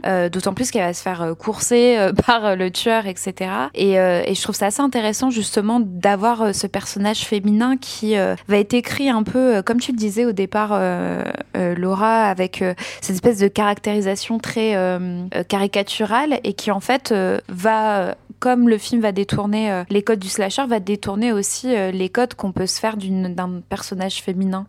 Oui, parce qu'en plus, au début, Sydney est vraiment dans l'archétype de la Final Girl elle ne veut pas coucher avec son petit ami. Elle est très parano aussi de, tout ce qui se passe. C'est la première qui euh, ne veut absolument ni faire la fête, euh, ni euh, quoi que ce soit d'autre, qui a très peur du coup de, aussi de rester toute seule, toute seule chez elle et qui demande à son amie Rose McGowan, je ne sais plus comment elle s'appelle le Tatum. Voilà, Tatum, qui est jouée par Rose McGowan, qui lui demande du coup si elle peut dormir chez elle parce qu'elle n'a pas du tout envie de dormir toute seule. Euh, il y a vraiment tout cet archétype de la Final Girl qui du coup est totalement détruit à la fin parce que en plus euh, d'une Final Girl, c'est vrai qu'elle euh, s'enfuit beaucoup, mais aussi elle confronte aussi beaucoup le, tueur, surtout la première séquence où on voit le tueur dans sa maison. Au début, elle le confronte. Et même, tu parlais de Buffy, mais c'est vrai qu'elle est très, très énergique aussi comme Final Girl. Elle, s'enfuit, mais elle est en même temps très sportive. Enfin, elle, saute par-dessus le lit. Enfin, c'est ce qu'on n'a jamais vu, par exemple, dans, les Halloween où elles subissent aussi beaucoup. Et c'est vrai que Sydney, du coup, euh, prend le dessus euh, sur la fin. Sydney a aussi plus dextérité que Ghostface. Parce que l'image de Ghostface, c'est vraiment le tueur humain, c'est-à-dire le tueur qui va se prendre les pieds dans sa robe, le tueur qui va trébucher, le tueur qui va tomber. Euh, là où Sydney, au contraire, est vachement agile avec son corps et va prendre aussi le dessus en étant, bah, en, en étant en pleine possession de ses moyens physiques. Elle a moins la fragilité qu'on pouvait avoir dans les anciennes Final Girl, même par exemple à Sacred Danseuse, où la Final Girl est quand même très passive. Ici, elle est vraiment très active. Et effectivement, euh, le, Ghostface, en plus, ces deux personnes, euh, comme tu le disais, est très humain. Il y a moins, il y a moins ce côté, euh, je dirais pas iconique, parce que c'est quand même un personnage iconique, mais moins ce, ce côté increvable qu'on pouvait avoir. En plus de ça, c'est un personnage qui n'est pas extérieur au cercle de, de Neve Campbell. Euh, parce que euh, c'est quand même bah, son petit ami et un ami elle, alors que d'habitude c'est toujours une espèce d'entité un peu extérieure qui arrive, on sait pas trop pourquoi, un peu pour se venger, alors qu'ils n'ont pas fait grand chose. Là voilà, c'est vraiment une espèce de cercle très fermé euh, duquel elle va, elle va essayer de se sortir en fait. C'est ça aussi qui est, intéressant, c'est que le danger vient de l'intérieur et pas de l'extérieur. Alors à la fois on va, parce que encore une fois il va dans la maison, ce dont on, on parlait tout à l'heure, mais aussi parce que le danger c'est les hommes qui l'entourent, en l'occurrence son ami et son petit ami qui sont ligués contre elle et qui vont la manipuler à la fois amicalement et amoureusement puisque son petit ami va tout faire pour euh, qu'elle couche avec lui, etc. Et je trouve ça aussi euh, très intéressant euh, de constater que la violence masculine, elle est aussi à l'intérieur d'un boys club avec ses bon un club de deux, mais c'est déjà un club où en fait ils sont ligués vraiment main dans la main, ligués contre elle et son danger il vient de la personne avec laquelle elle est la plus intime. Et surtout, alors, ça fait très longtemps que je les ai pas vus, mais il y en a quand même quatre, bientôt cinq. Et vu que le tueur bah, meurt dans le premier, à chaque fois c'est des autres euh, qui euh, se reprennent ce, costume de, Ghostface et qui en ont après elle en fait. Mais j'avoue que j'ai plus assez de souvenirs en fait de qui sont les tueurs. Ça, ça remonte un petit peu. C'est toujours des gens à peu près de l'entourage. toujours des gens qui veulent prendre une continuité, qui veulent euh, faire une vengeance. Dans le deuxième, par exemple, c'est la mère du tueur du premier qui veut se venger que Sidney ait tué son fils. Elle est jamais tranquille et ça devient une sorte de c'est à la fois tragique et aussi et surtout un running gag parce qu'elle est, toujours toujours relancée à ce sujet-là et elle ne peut jamais trouver de moment de paix et quand elle pense l'avoir trouvé, eh ben non en fait. Et c'est de même pour tous les personnages, c'est de même pour euh, Dewey, c'est de même pour euh, la journaliste, c'est tout le monde en fait est complètement hanté par cette image de Ghostface qui revient tout le temps. Et la preuve va bientôt revenir. ouais, encore. Est-ce que ça serait un trop? Pour moi, déjà, les autres étaient déjà un peu trop. la preuve, j'en ai aucun souvenir alors que je les ai vus il y a même pas deux ans. Ouais, non, c'est euh, pas. Vous pouvez regarder le 1, les autres ne sont. Enfin, ça, c'est à mon sens, hein, les autres sont tout à fait dispensables. La scène, à part la scène du cinéma du 2 que je trouve vraiment génial, le reste, j'en ai aucun souvenir. C'est vrai que la, scène du cinéma est frustrante. Enfin, bon, on, s'égare un peu. Ouais. elle est très frustrante. Il sera bien brave, sûrement, ce, cinquième. Mais surtout, moi, je suis curieuse de savoir, parce qu'on parlait tout à l'heure de, Halloween avec Jamie Lee Curtis, je, suis curieuse de savoir comment on vit les personnages, en fait. Donc, euh, on verra bien. Si le, film sort un jour, mais... Oui, vu le contexte actuel... Euh, voilà. Euh, ce qui est assez intéressant aussi dans Scream, c'est qu'on va considérer dès le départ que le tueur n'est pas une fille, puisque les, les adolescents, en discutant entre eux, donc les tueurs, ironiquement, en discutant entre eux, disent que le tueur ne peut être une fille puisqu'il étripe ses victimes et ce n'est pas quelque chose que ferait une fille. Non mais encore une fois, c'est intéressant parce qu'à la fin, Sydney, euh, elle sera totalement capable de tuer quelqu'un. Alors effectivement, elle va pas l'étriper, mais elle va quand même euh, donner un bon coup. Euh, d'ailleurs, elle va se réapproprier cette, cette, fameux objet phallique dont tu parlais tout à l'heure, Laura. C'est elle qui va littéralement pénétrer la chair du tueur. Du coup, elle se réapproprie à tous les niveaux en fait, à la fois l'arme l'arme du tueur qui euh, qui est euh, cette ce couteau. Et en même temps c'est elle qui va c'est son petit ami qu'elle tue comme ça ou pas? Ou je dis une bêtise? Non il me semble que c'est Gail qui tue le petit ami en question. Et du coup Sidney tue le, deuxième. Il me semble que c'est ça hein. alors je je sais plus. il y a juste quelque chose sur lequel je tenais à rebondir. C'est qu'à partir du moment où Ghostface est démasqué Ghostface utilise un pistolet utilise une arme à feu et non plus un couteau comme une espèce de frustration, vu qu'il a plus son objet phallique, du coup il prend une arme un peu plus euh, violente euh, ouais, ouais, et destructrice. Il est, en fait, à partir du moment où il est démasqué, il arrête d'être une sorte de menace phallique pour les personnages. Il vient juste d'une menace tout court. Ouais. Non, c'est vrai qu'il y a une sorte de forme de violence qui est complètement différente à partir du moment où Ghostface prend forme humaine. Il arrête à cette image du mal personnifié et il devient juste un humain euh, déjà, de base, Ghostface est une image du mal très très humaine, très terrestre, euh, comme on l'a déjà dit. Il tombe, il se prend les pieds dans sa robe, il va se prendre les pieds euh, sur un lit, il va faire des petites roulades et tout. Il va, il va pas être très doué avec ses, deux jambes. Et là, ben, Ghostface, quand il est démasqué, va devenir encore plus humain et ne va plus utiliser cette arme blanche qui est complètement mystérieuse, qui est issue, on le disait, des Giallo et tout, qui est vraiment une arme qui a un grand passé cinématographique, il va plutôt prendre une arme euh, à feu, qui est plutôt une arme d'un autre passé cinématographique et qui jusque-là n'est pas du tout une arme utilisée dans les slashers et qui ne correspond pas d'ailleurs à la définition du slasher. Parce que du coup, comme tu te disais au début, Laura, euh, tout slash c'est coupé, tailladé, etc. Et avec une arme euh, à feu, on peut pas du tout faire ça.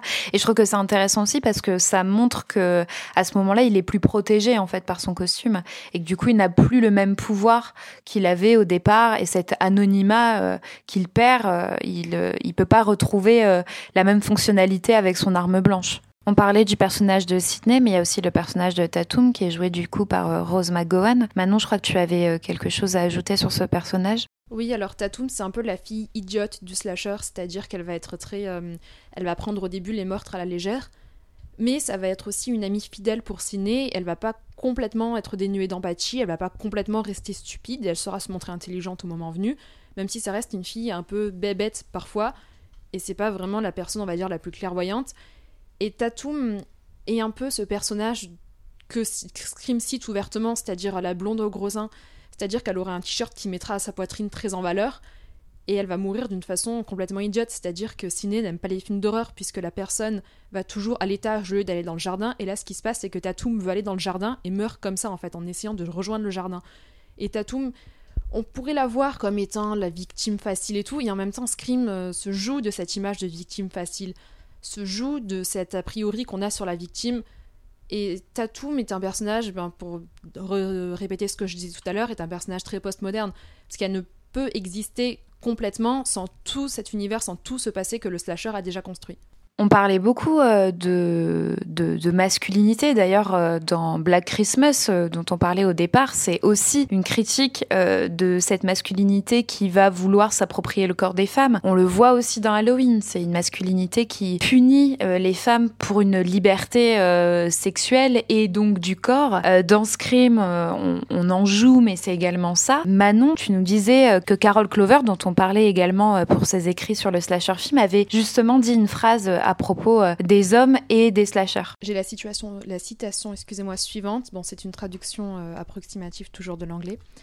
Ce n'est pas un psychopathe parce que c'est un homme, c'est parce que c'est un homme que c'est un psychopathe. Est-ce que au final, c'est vrai qu'on on le voit dans, tout, dans tous les films. Alors, vous disiez que dans Scream euh, 2, c'est la mère du tueur, mais dans tous les films, en tout cas cultes, si on prend que les, les euh, si on les prend comme des identités euh, à part entière, c'est un tueur et non pas une tueuse. D'ailleurs, on, on en parlait, je crois, dans un épisode en disant que les, les tueuses étaient finalement euh, très effacées hein, euh, du cinéma et que la, la femme tueuse euh, existe que très peu, contrairement, par exemple, à la mère tueuse dont on a déjà parlé aussi. C'est pour ça qu'on vous a déjà recommandé, je crois, Killing Eve avec cette fameuse tueuse en série, qui est une série qui a été écrite par Phoebe Waller-Bridge. Bref, tu souhaitais, euh, Amandine, parler euh, d'un autre film, Haute Tension. Ouais, tout à fait. Et pour rebondir sur ce que tu disais tout à l'heure, le fait qu'il y ait beaucoup d'hommes, je crois qu'il y en a une autre aussi, euh, de, de tueuses. Euh, c'est aussi dans Vendredi 16, on en a parlé très rapidement, mais je voudrais juste parler de ça. Euh, c'est Madame. Alors, je sais plus comment elle s'appelle. Madame Forez, alors je sais pas pro- prononcer. Ouais, c'est- je me suis toujours demandé Je comment sais ça pas se du tout comment ça se prononce, mais en tout cas, La c'est Madame mère Forez. de Jason. La mère de Jason qui, elle, se venge euh, de la mort de, de son fils, de l'inattention euh, de, des, Des moniteurs. des moniteurs, voilà, merci, des moniteurs. Mais du coup, en fait, vous parlez de deux mères qui tuent, donc au final, ça rejoint le fait que c'est la mère tueuse et pas finalement la femme tueuse. Exactement, c'est parce que pour le coup, elle a vraiment un rôle de protectrice. Et alors, et dans, par extension aussi, il y avait euh, Carol Clover qui, euh, qui comptait euh, Carrie euh, comme aussi un slasher. Alors, je suis un peu moins d'accord là-dessus, mais pareil, on a aussi une femme vengeresse. Et du coup, bah, pour, pour revenir à ce qu'on disait tout à l'heure, euh, moi j'aimerais parler d'un autre film. On va faire un petit bond en avant et un bond en France. On va changer de pays avec Haute Tension d'Alexandre Aja, euh, qui a été un des films fondateurs, enfin, film fondateur, pas fondateur, mais qui était un des films de ce qu'on appelle la New French Extreme, qui est une espèce de vague de films très réalistes, très gore et très violents. Euh, dont on aura après par exemple Martyr ou Frontières. Et donc euh, c'est un film avec Maïwen et Cécile de France qui se retrouvent dans une maison euh, de campagne, donc on est cette fois au fin fond de la campagne française, euh, qui sont là pour étudier, donc c'est de, de très grandes amies. Et il se trouve qu'il y a un tueur qui vient frapper à leur porte sous les traits de Philippe Naon, une espèce de bourreau un petit peu... euh, je ne saurais pas trop comment le décrire. euh, très très brut, très, Très animal. Ouais, très rustre. Philippe Naon, comme on peut se le représenter dans ses rôles, c'est-à-dire un méchant très rustre, très, un, issu d'un milieu très rural, euh, qui a. ben, comme Philippe Naon dans tous ses rôles, je sais pas Ouais. comment le décrire, Ouais, je- il est absolument génial. il a- seul Philippe ouais. Naon pouvait faire ça aussi bien. Ah, c'est ça, il a, il a un truc très, euh, très brutal en fait. Même le film déjà est très brutal. Euh, donc euh, voilà, les mises à mort sont très très gore et pour le coup sont très réalistes. Et, il se trouve qu'il y a un, un twist où on se rend compte qu'en fait le tueur n'est pas un tueur mais bien un une tueuse. Donc c'est bien Cécile de France, la tueuse. Et là où le film est un petit peu. euh, alors, je, je trouve que c'est un bon film en termes d'horreur. En termes On d'horreur, euh, Euh, un petit peu moins dans les motifs les qu'il avance, c'est-à-dire que du coup, Cécile de. France, en fait, il y a quand même des littéralement exemples le qui font que vient de dire pas parce qu'elle en est amoureuse. Il y a même une Mais trilogie qui a que été réalisée frustration entièrement par des sexuelle, femmes en fait. donc il y a une association un petit peu étrange de frustration sortie dans les sexuelle et années, de, dont le de premier est sorti dans les lesbianisme années 80, c'est qui, Slender qui me gêne un petit peu dans le film, mais que je trouve assez j'ai adoré intéressant parce que justement ça recycle un peu le motif euh, du tueur, en tueuse trouve et de la frustration sexuelle qu'on peut avoir dans les films 1982 et dont a, on a parlé déjà réalisé. Alors, le premier a été réalisé Euh, par même la mise à mort est très sexuelle, on voit euh, les doigts qui s'enfoncent la profondément de la gorge, voilà, le, couteau qui caresse l'entrejambe, enfin voilà, il y a un truc hyper sexuel. On voit en plus Cécile par de France se Brock. masturber au début du film. 1987. Donc voilà, il y a quand même un truc un peu, un peu dérangeant, on va dire, dans la manière de, est sorti de, en de- 90. Euh, d'associer c'est euh, euh, ces sexualités qui qui euh, euh, organise du une coup, moi, je vais revenir sur 13, pyjama. parce que tu Euh, Il y a une femme, Amandine. qui, qui a été invitée mais qui n'a un pas souhaité petit s'y rendre problème, parce qu'elle a entendu ses clash, filles entre dire du guillemets, mal avec le d'elle. y a la voisine Vendredi qui 13. observe un peu À l'origine, pour lui, la, Et il y a la les grande, garçons qui la grande tueuse, c'est la mère de Jason et pas Jason lui-même. Selon lui, Jason n'est que la victime. Le Jason est a un petit garçon mort. Point. Et Jason n'était pas en censé revenir à la fin pour attraper la Final le Girl. Jason n'est pas censé revenir dans les autres pour tuer les, autres adolescents. donc il y a- qui lui, il refusait en fait que Jason devienne le tueur. Pour lui, la- le personnage du mal, c'était euh, la mère. de C'est comme la Massacre à la tronçonneuse le 2, je l'ai pas vu, mais tout le monde en parle. euh, fait partie de sa vie. fabuleux. Euh, elle a défendu euh, activement euh, les droits civiques aux États-Unis, les droits des femmes. Euh, elle est euh, l'une des membres fondatrices Elle est euh, magnifique, c'est euh, un d'une- trip euh, ligue qui s'appelle la Student euh, le. Homophilie League, c'est construit euh, comme un qui évidemment vise à, réduire euh, les actes euh, homophobes euh, euh, c'est c'est merveilleux. dans, Franchement, c'est dans la merveilleux. Société. Euh, et elle a participé notamment aux manifestations de Stonewall à New York dans la nuit du rire 18 quand juin j'ai vu ça. On m'avait dit, 1969 mais tu vas voir, c'est vraiment qui euh, ont été des événements euh, assez ah importants. et donc elle a écrit ce film et on le ressent plutôt, en tout cas, ce qui dénote vachement avec les slashers dont on a parlé juste avant, euh, puisque là on a une- à la fois une femme euh, réalisatrice mais aussi une scénariste. Euh, qui veut commencer par parler peut-être du film, de ce qu'il apporte en termes de nouveautés ou non? Laura peut-être? Alors en fait, le film, euh, du coup, quand on le voit, on a vraiment l'impression que c'est une parodie de slasher qui veut se moquer de tous les codes dont on a parlé euh, précédemment. Sauf qu'en fait, euh, plus le film avance et plus on a l'impression qu'en fait, non, le film se prend vachement au sérieux. Et euh, en gros, quand j'ai fait quelques recherches, du coup, cette étrange façon de voir le film, ça peut se comprendre parce que du coup, comme tu disais, Pauline, la, la hum, scénariste Rita Mae Brown euh, avait vraiment écrit le film comme une parodie pour en fait pour se moquer euh, des slashers euh, et de leur euh, un peu de leur male gaze dont on a parlé. Sauf que la production est venue derrière et du coup a voulu vraiment faire un vrai slasher. Et la ré- réalisatrice a dû être obligée de demander à ses actrices de se dénuder parce que justement les slashers jouent beaucoup sur la sexualité. Et donc forcément il fallait rajouter de la nudité, de la sexualité pour donner un petit côté voyeur au film. Et c'est vrai que quand on voit le film, du coup, ça fait vraiment bizarre parce que d'un côté, ça se prend très au sérieux, de l'autre côté, ça rigole euh, des codes du slasher. Donc c'est le film est très très bizarre. Voilà, c'est le mot euh, que je peux juste dire, c'est bizarre. Je sais pas si vous voulez en parler. Ouais, moi, j'ai pas aimé. Euh, j'ai trouvé que c'est pas vraiment où il veut en venir. On sait pas vraiment d'où il vient. Maintenant, avec ce que tu as expliqué, je comprends un petit peu mieux. Bah, c'est qu'en fait, ça joue beaucoup sur le voyeurisme et parfois c'est très bien fait parce que en gros, euh, dans les filles qui euh, font la- leur soirée pyjama, euh, il y a deux personnes qui les regardent, enfin plusieurs du coup, il y a deux groupes. Les deux garçons, là. Voilà, il y a les deux garçons qui du coup euh, veulent juste voir les filles à poil et il y a le tueur qui rôde. Et en fait, euh, le film prend parfois euh, la caméra en, en premier plan et du coup, euh, on se, enfin, on se demande si c'est le tueur qui les regarde ou si c'est les, euh, si c'est leur, euh, si c'est les étudiants. Et le film joue sur ça à chaque fois où on ne sait pas qui les regarde parce que c'est un peu le même regard de voyeur. Et du coup, ça, ça, ça peut paraître intelligent, sauf qu'en gros, après, ça en fait rien derrière, parce que le film, après, se déroule, et rigole des situations parfois un peu, un peu kitsch mais ça en fait rien. Et ce qui est dommage, parce que du coup, ça aurait pu vraiment être un film qui, euh, qui dénonce tout ce qu'on a pu voir sur euh, la sexualité, euh, comme parfois peut être très punitif dans les slashers, alors qu'au final, ça, ça dénonce rien du tout. Je suis assez d'accord. Je trouve que le film manque cruellement, disons, de radicalité, en fait. Et comparé à tous enfin, les slashers dont on a parlé, euh, à chaque fois, il y avait un point de vue assez euh, défini, défini à la fois sur l'histoire, sur les personnages, de qui regarde, qui est regardé, euh, comment ça se passe, etc.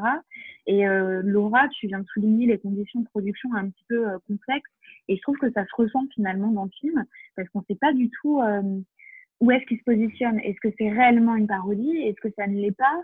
En même temps, ça veut souligner quelque chose euh, du point de vue justement de ce qu'on a déjà vu dans le slasher parce qu'il est sorti dans les années 82. Euh, Donc les films dont on a parlé euh, comme Halloween, Massacre à la tronçonneuse ou Black Christmas sont sortis avant. donc il est l'héritage de ce de ces films-là. On sent qu'il en a conscience et en même temps, comme tu comme vous l'avez dit, il n'en fait pas grand-chose. Il n'en fait même rien. Oui. Oui, clairement. Soyons, radi soyons radicales, ils n'en fait rien. Et c'est assez frustrant. Après... Je ne sais pas si ça a été le cas pour vous, mais moi, ça m'a frustré. Ah oui, oui. Ça a été frustré. Après, euh, juste qu'avec ce que tu as raconté euh, tout à l'heure, je comprends un peu mieux pourquoi le film est si frustrant. Oui, de toute façon, c'est pour ça que quand on le regarde, euh, comme je disais, c'est vraiment, enfin, on ne sait vraiment pas où veut se placer le film. Après, quand on sait comment ça s'est passé, on comprend un peu mieux. Mais du coup, il y a quand même des scènes où vraiment, ça, c'est vraiment très très kitsch et euh, on peut se demander si c'était dans le film dès le départ, comme l'a écrit la scénariste, ou ça a vraiment été rajouté parce qu'il y a vraiment des scènes qui sont très très risibles, qui même euh, ne veulent absolument rien dénoncer, ni même, euh, enfin, on ne sait pas qu'est-ce que ça fout là en fait. Et c'est vraiment ça qui dérange, en tout cas qui m'a vraiment dérangé dans le film parce qu'il y a des, il y a des scènes qui m'ont fait sortir du film parce que je me suis pris un fou rire tellement c'est risible. Ouais. Ouais, il y a la scène où elles se dénudent toutes, qui est oui. complètement, qui sort de nulle part. T'as limite l'impression qu'ils ont fait exprès de saboter une scène pendant laquelle elles se dénudaient pour gâcher le moment. Mmh, je suis assez d'accord. C'est ça aussi qui m'a, où je me suis dit, il n'y a pas, il a pas de, vrai point de vue sur ce film. Parce que quand, quand, je me suis renseignée sur le film, euh, et puis parce que, voilà, on l'a dit par rapport à la scénariste, euh, par rapport au fait que c'est quand même une trilogie qui est réalisée par des femmes, etc. Euh, alors évidemment, les femmes ne sont pas obligées euh, de parler euh, de traumatisme, elles ne sont obligées de parler de female gaze, de male gaze, etc. Mais je trouve que le film, il a tendance parfois à vouloir amener ça, et, et on sent qu'en fait, c'est pas du tout abouti. Mm. Et notamment dans cette scène, Manon, dont tu parles. Ouais, cette scène qui est un peu what the fuck d'ailleurs. Enfin, tu sais pas trop. Euh, ouais, tu comprends plus ou moins qu'ils veulent euh, mettre les filles qui se dénudent sous le point de vue des garçons et en même temps ils en font rien. En même temps, la scène est presque un peu rigolote, donc tu sais pas si ça dénonce, si ça veut en rire, euh, mmh. si ça botte exprès le moment où elle se dénude. Mais je trouve qu'en tout cas, tu soulèves un point parce que je trouve que tous les moments où les filles se dénudent, il y a, y, a y a un côté très kitsch parce que là, je, je me souviens du début du film. En gros, c'est ça, on voit l'actrice la, principale, euh, la personnage principal, je crois qu'elle s'appelle Trish, euh, qui se lève parce que son réveil a sonné. La première chose qu'elle fait, c'est enlever sa, sa euh, robe, c'est pas une robe de chemise de nuit. Voilà, merci, chemise de nuit. Et elle l'enlève comme ça d'un coup. Et après, elle se regarde dans la glace. Mais il y a, ce plan ne raconte absolument rien. On a vraiment l'impression que c'est un plan gratuit juste pour la voir à poil. Non, mais il est plus que gratuit en fait. Il est, il est tellement euh, idiot. Il est risible ce plan. Tout à l'heure, Manon, tu, nous parlais d'un autre film hors enregistrement qui s'appelle Sorority House euh, Massacre. Et ce qui est vraiment marrant, c'est que je viens de voir qu'elle a été l'assistante directrice euh, sur Number Party Massacre. D'accord, parce qu'en fait, ça a été, il y a eu le même producteur, il me semble, et oui, c'est un peu la, deuxième franchise, il me semble qu'ils ont essayé de lancer. il y en a eu deux ou trois, je ne sais plus, pour les oui, il y a, enfin, visiblement, il y en a eu, il y a eu l'intention d'en faire deux. Euh, le premier est réellement sorti, l'autre, euh, j'arrive pas à, à le trouver. Euh, mais effectivement, du coup, on sent qu'il y a eu une espèce de. Alors, parce que du coup, euh, euh, ce deuxième film, il est sorti en 86, euh, soit très peu de temps euh, après euh, le premier euh, Slumber Party. Euh, très peu de temps aussi, euh, bah, juste un an avant le deuxième, euh, qui ensuite, euh, avec un troisième dans les années 90. Et qui aurait pas eu une, un espèce de ils n'ont pas tenté un truc de euh, les femmes euh, un petit peu girl power elles reprennent le pouvoir euh, euh, au sein euh, du cinéma d'horreur alors pardon euh, juste pour euh, mentionner le fait que Sorority House Massacre ça a été réalisé par euh, Carole Frank Moi, je pense surtout que ça a été fait un peu à la chaîne. Après, je sais pas quelles étaient vraiment les motivations derrière. Je pense qu'il y a eu cette volonté. Mais comme il y a eu un effet très à la chaîne en même temps. ouais ouais Ouais, exactement surtout que ça a été euh, englouti par tous les slashers qui sont sortis aussi dans les années 80 et comme on a dit tout à l'heure, il y en avait vraiment à la pelle des slashers et donc du coup ils ont enfin, pour ça que nous en France on, euh, c'était la première fois que j'entendais parler de Slumber Party Massacre et euh, les films sur euh, Sorority Ah. Massacre aussi ça s'appelle. Ouais. Parce que vraiment c'est des films qui se sont jamais exportés je pense au-delà des États-Unis. Et même au sein des États-Unis je suis même pas sûre qu'ils ont, ont eu un réel impact.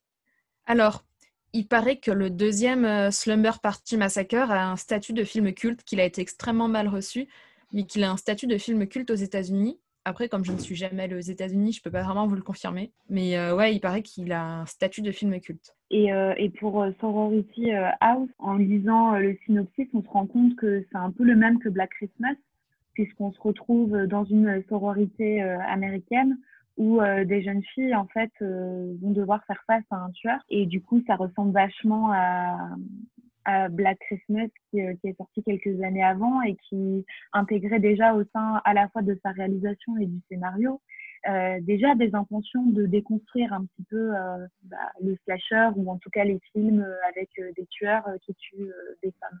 Je trouve en tout cas. Oui, ça, je sais pas en fait, comme j'ai pas vu le film.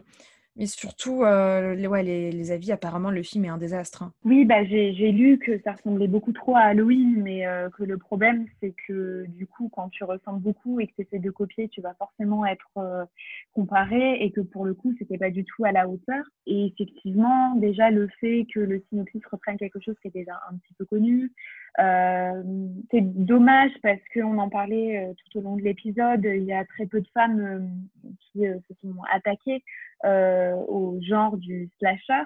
Euh, il y en a de plus en plus qui réalisent des films d'horreur, euh, mais euh, le slasher reste un, un genre qui est, euh, enfin, qui appartient quand même euh, beaucoup aux hommes et pourtant, comme l'avait dit, il me semble Amandine euh, plus tôt dans l'épisode, c'est quand même un genre qui, enfin, qui interroge justement la position des genres.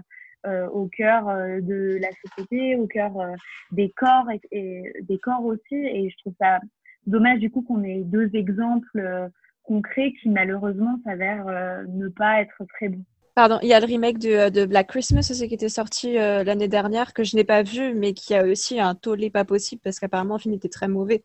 Bah, moi, du coup, je l'ai vu. Après, euh, disons que c'est des choses qu'on a déjà vues beaucoup de fois. C'est le, le film d'horreur un peu euh, du vendredi soir. J'ai absolument rien contre les films d'horreur du vendredi soir, mais qui sont faits pour aller voir entre potes, où il y a un ou deux euh, jumpscares, et puis voilà. Et, et le problème, je trouve, c'est que dans Black Christmas version 2019, il y a une, il y a une envie, euh, alors c'est une réalisatrice qui a réalisé le film, etc. Il y a une envie euh, d'intégrer les questions actuelles de féminisme, etc. Mais on en oublierait presque que Black Christmas, le premier du nom, intégrait déjà euh, des choses à ce niveau-là et que du coup, vouloir un petit peu effacer ça, c'est finalement, euh, c'est pas très juste, je trouve. Et puis en plus, euh, du coup, euh, ça aborde les choses sans vraiment les aborder, parce qu'il faut quand même que ça reste assez soft, parce qu'il faut pas euh, vexer une partie du public, etc. Et je trouve qu'au final, ça, pareil, ça n'a pas véritablement de point de vue. Ça veut juste surfer, on va dire, sur quelque chose qui peut intéresser le nouveau public, euh, la nouvelle génération, et qui au final se plante totalement parce que ça va intégrer des questions sans vraiment les intégrer.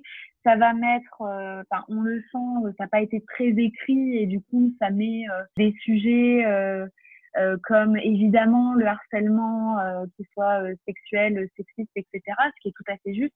Mais le Black Christmas premier du nom le faisait déjà. Et du coup, il n'y a pas beaucoup d'évolution et c'est pas, enfin, encore une fois, ça, ça reste très en surface. Bah après, hommes comme femmes, euh, des mauvais films d'horreur, il y en a plein, plein, plein. Donc bon, c'est pas, Évidemment. c'est pas particulièrement les femmes qui en font des mauvais. C'est juste que bon, Ah non, il y en a plein de mauvais et dans ces mauvais, il y en a qui ont été réalisés par des femmes. Et comme Oui, il y en a très peu qui ont été réalisés par des femmes, ça limite le nombre de films d'horreur cultes réalisés par des femmes. Oui, totalement. Oui, je pense que ça, euh, c'était assez clair dans tout ce qu'on a dit. C'est vrai que juste, il y avait aussi euh, l'envie et le besoin aussi de citer des films, euh, des slashers qui ont été réalisés par des femmes pour voir un peu ce qui a été fait. Après, effectivement, euh, dans son analyse et dans la critique qu'on peut en tirer, effectivement, malheureusement, Thunder Party n'a pas le niveau d'un crime ou, ou des films qu'on a pu citer. Ça reste aussi intéressant de voir ce qui a été fait euh, de côté. J'aimerais bien parler du deuxième Slumber Party. C'est la petite sœur de Valérie, donc qui a la Final Girl du 1, qui a assisté à tous les crimes dans le premier film, et qui se retrouve à avoir un gros traumatisme par la suite, à être suivie euh, psychiatriquement et tout, et qui revit un peu en boucle euh, un cauchemar dans lequel elle est poursuivie par un tueur rock'n'roll qui a une guitare perfore- perforeuse, perforatrice, je sais plus quel est le terme, désolée pour mon niveau euh, de bricolage, et elle visionne toujours ce même euh, rocker tueur, jusqu'au jour où il se matérialise un peu euh, façon Freddy Krueger et il parle avec des paroles de chansons. Il fait que chanter des chansons en tuant les gens. Et c'est complètement absurde comme film. Et là, du coup, euh, il y, a, y a un vrai... euh, Enfin, c'est assumé euh, totalement. là oui, là oui, il y a vraiment une volonté de faire quelque chose de complètement absurde, de faire quelque chose qui ne se prend pas la tête. C'est un peu nanardesque, mais c'est un peu volontairement nanardesque en même temps, parce que tu vois qu'il y a clairement une volonté de ne pas faire quelque chose de grandiloquent. Il y a une volonté de faire quelque chose de humble et de rigolo et de vraiment drôle et de jouer sur le côté absurde. Après, le problème, donc, ce qu'on peut reprocher au film, c'est qu'il met très très longtemps avant de démarrer. Ouais. Coup, c'est plutôt un moyen métrage plutôt qu'un long métrage. Ça, ça, ça peut arriver aussi que le premier soit... Surtout que ça a changé de réalisatrice en entre-temps. Donc, euh, voilà, souvent, quand ça change, je ne sais pas si la scénariste avait bougé. Est-ce que tu as des renseignements là-dessus ou pas du tout, euh, Manon? Non, je sais pas, mais j'ai l'impression qu'en fait, ça a été un peu euh, un doigt d'honneur fait aux producteurs ou quoi. Enfin, ils ont dû se dire, euh, le premier, on a fait comme vous voulez, ça n'a pas marché, bah vous savez quoi, le second, on va faire ce qu'on veut. Et euh, les producteurs ont dû dire, ah ok. Et du coup, ils ont fait ce qu'ils voulaient. Je Ça a été que écrit par la ça. réalisatrice. Donc, euh, c'est Deborah Brooke qui a à la fois euh, réalisé et écrit le film. Mais en tout cas, c'est très drôle comme film. ouais. On recommande de toute façon. Alors, ils sont assez difficilement trouvables. Le premier, moi, j'ai pu le voir sur YouTube. Le deuxième, visiblement, Manon, tu nous disais que c'était assez compliqué. Ah oui, c'est assez compliqué, oui. J'avais une version euh, portugaise. Enfin, je l'avais en Ah oui, français, mais euh, j'avais les, j'avais aussi la possibilité d'avoir euh, euh, la version portugaise. J'avais des sous-titres portugais. J'ai dû chercher des sous-titres anglais à côté. Le premier sur Amazon Prime. Ah, très bien. J'avais Mais pas j'ai pas trouvé sur Amazon Prime, c'est trop bizarre. Parce que quand Ah, j'ai. Quand j'ai euh, tapé son nom, ça me sortait d'autres films et pas euh, le film. Que j'ai vérifié, je, je me souviens que je l'avais vu passer, mais en vérifiant sur Just Watch, il était, euh, il était encore indiqué dessus, donc je sais pas. Bah, moi, sur Allociné, il y avait écrit qu'il était sur Canal VOD et il l'était pas. Ouais, parce que ça me mettait sur un autre film, c'était trop bizarre.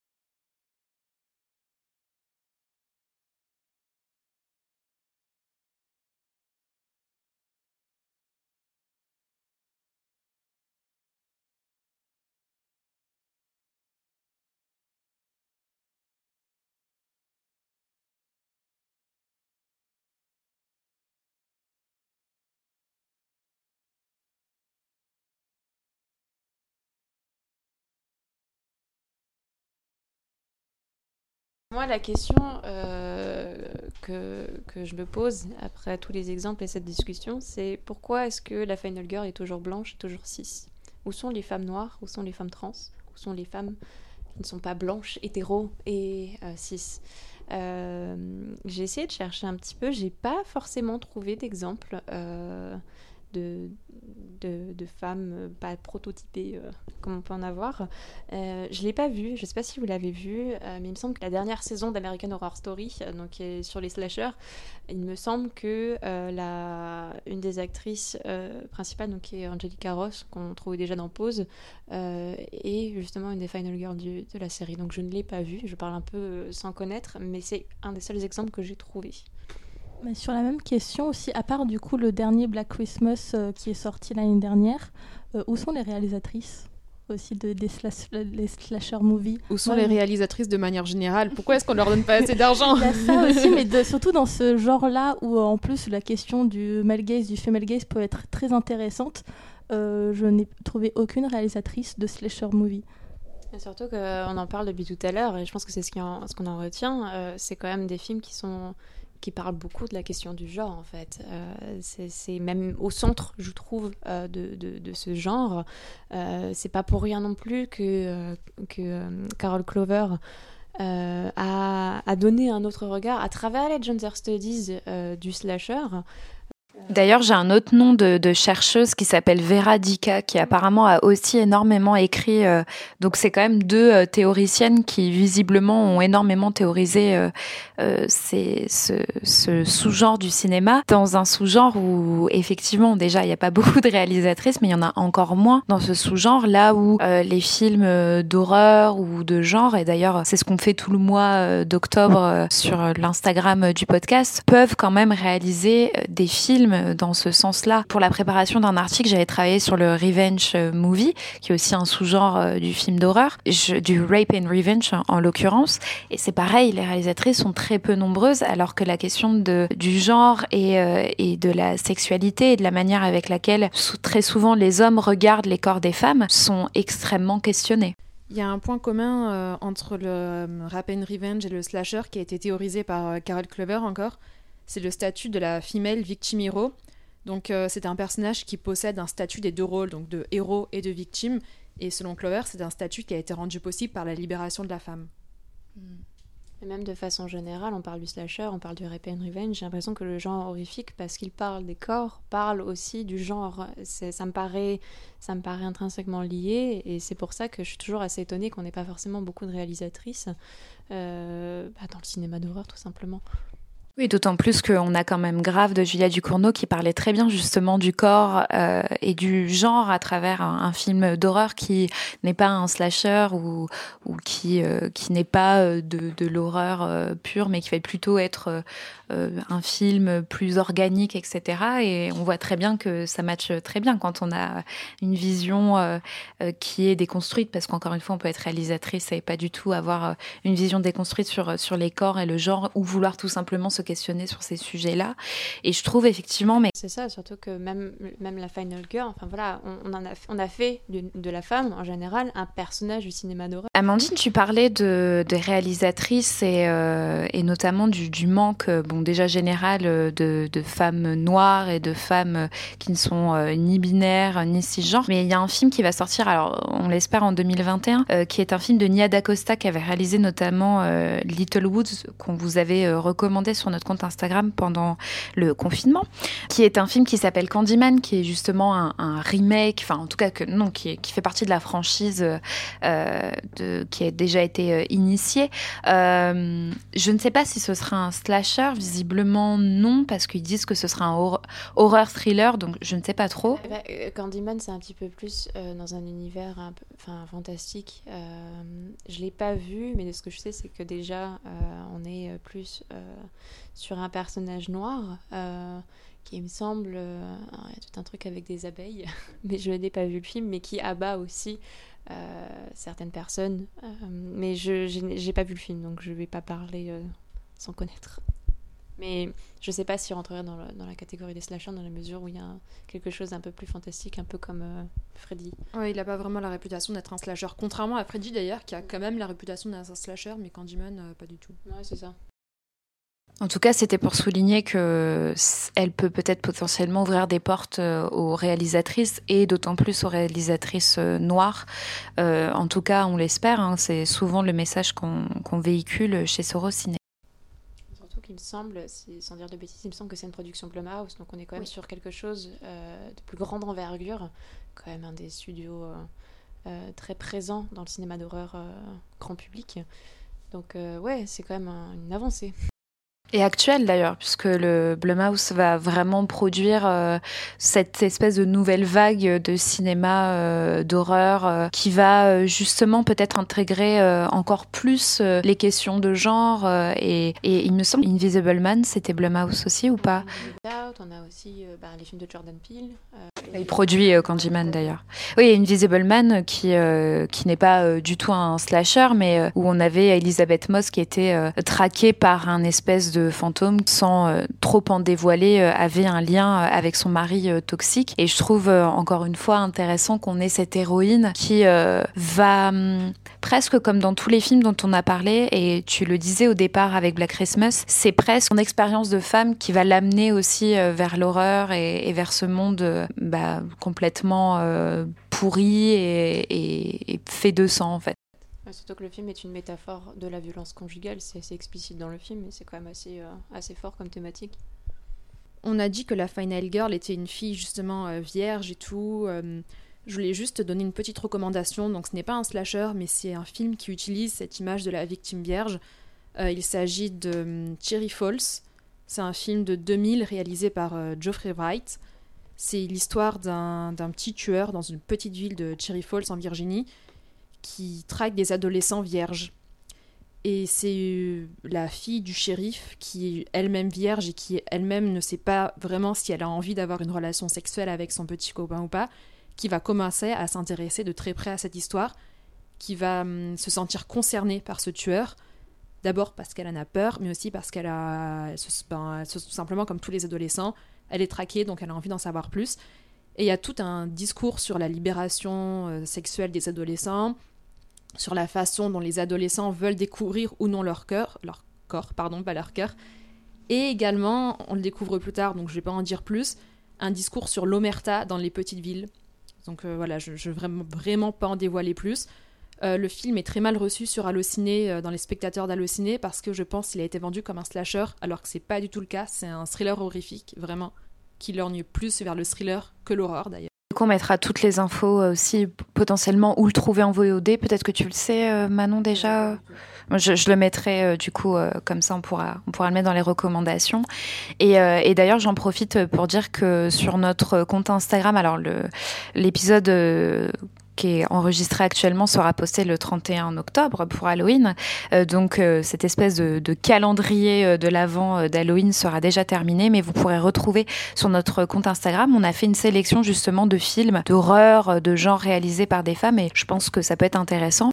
Merci beaucoup à, à toutes d'avoir été euh, présentes pour parler euh, du slasher euh, movie et euh, notamment de la notion de final girl. Moi personnellement, j'ai beaucoup appris parce que c'est un genre que je maîtrise très très mal et donc euh, les, les lectures et les, les films que j'ai pu voir euh, m'ont beaucoup appris. Merci beaucoup Manon d'avoir été avec nous. Merci à toi. Merci Laura. Merci beaucoup. Merci Amandine. Merci comme toujours. Euh, on vous invite évidemment à, si vous avez aimé cet épisode, à le partager, le commenter. Ça nous fait toujours extrêmement plaisir. N'hésitez pas aussi à nous suivre sur nos réseaux sociaux. C'est toujours Sorociné Podcast. Vous avez le Twitter et l'Instagram qui sont alimentés tous les jours. D'autant plus l'Instagram plutôt que le Twitter. Euh, évidemment, tout ce qu'on a cité, euh, les articles, les livres, les, les films, les séries, seront listés sous cet épisode, peu importe sur plateforme vous écoutez. Euh, donc n'hésitez pas à vous y référer, puisqu'on a dit, euh, je pense, plein de choses qui vous permettront euh, d'aller un peu plus loin dans l'analyse des slashers et ou euh, de la Final Girl. On vous listera aussi peut-être euh, quelques euh, créatrices de contenu qui parlent beaucoup d'horreur. Je, pensais notamment tout à l'heure parce que on a parlé de Scream à Demoiselle d'horreur qui a fait tout un épisode sur sa chaîne YouTube consacré à Sydney. Et évidemment beaucoup d'autres qu'on citera aussi. Manon aussi, tu parles beaucoup d'horreur et, ça. On en parle aussi beaucoup euh, sur, euh, sur le podcast et on partage aussi euh, sur Twitter ce que fait Manon. Amandine avec ton article dont Laura nous a vendu les mérites.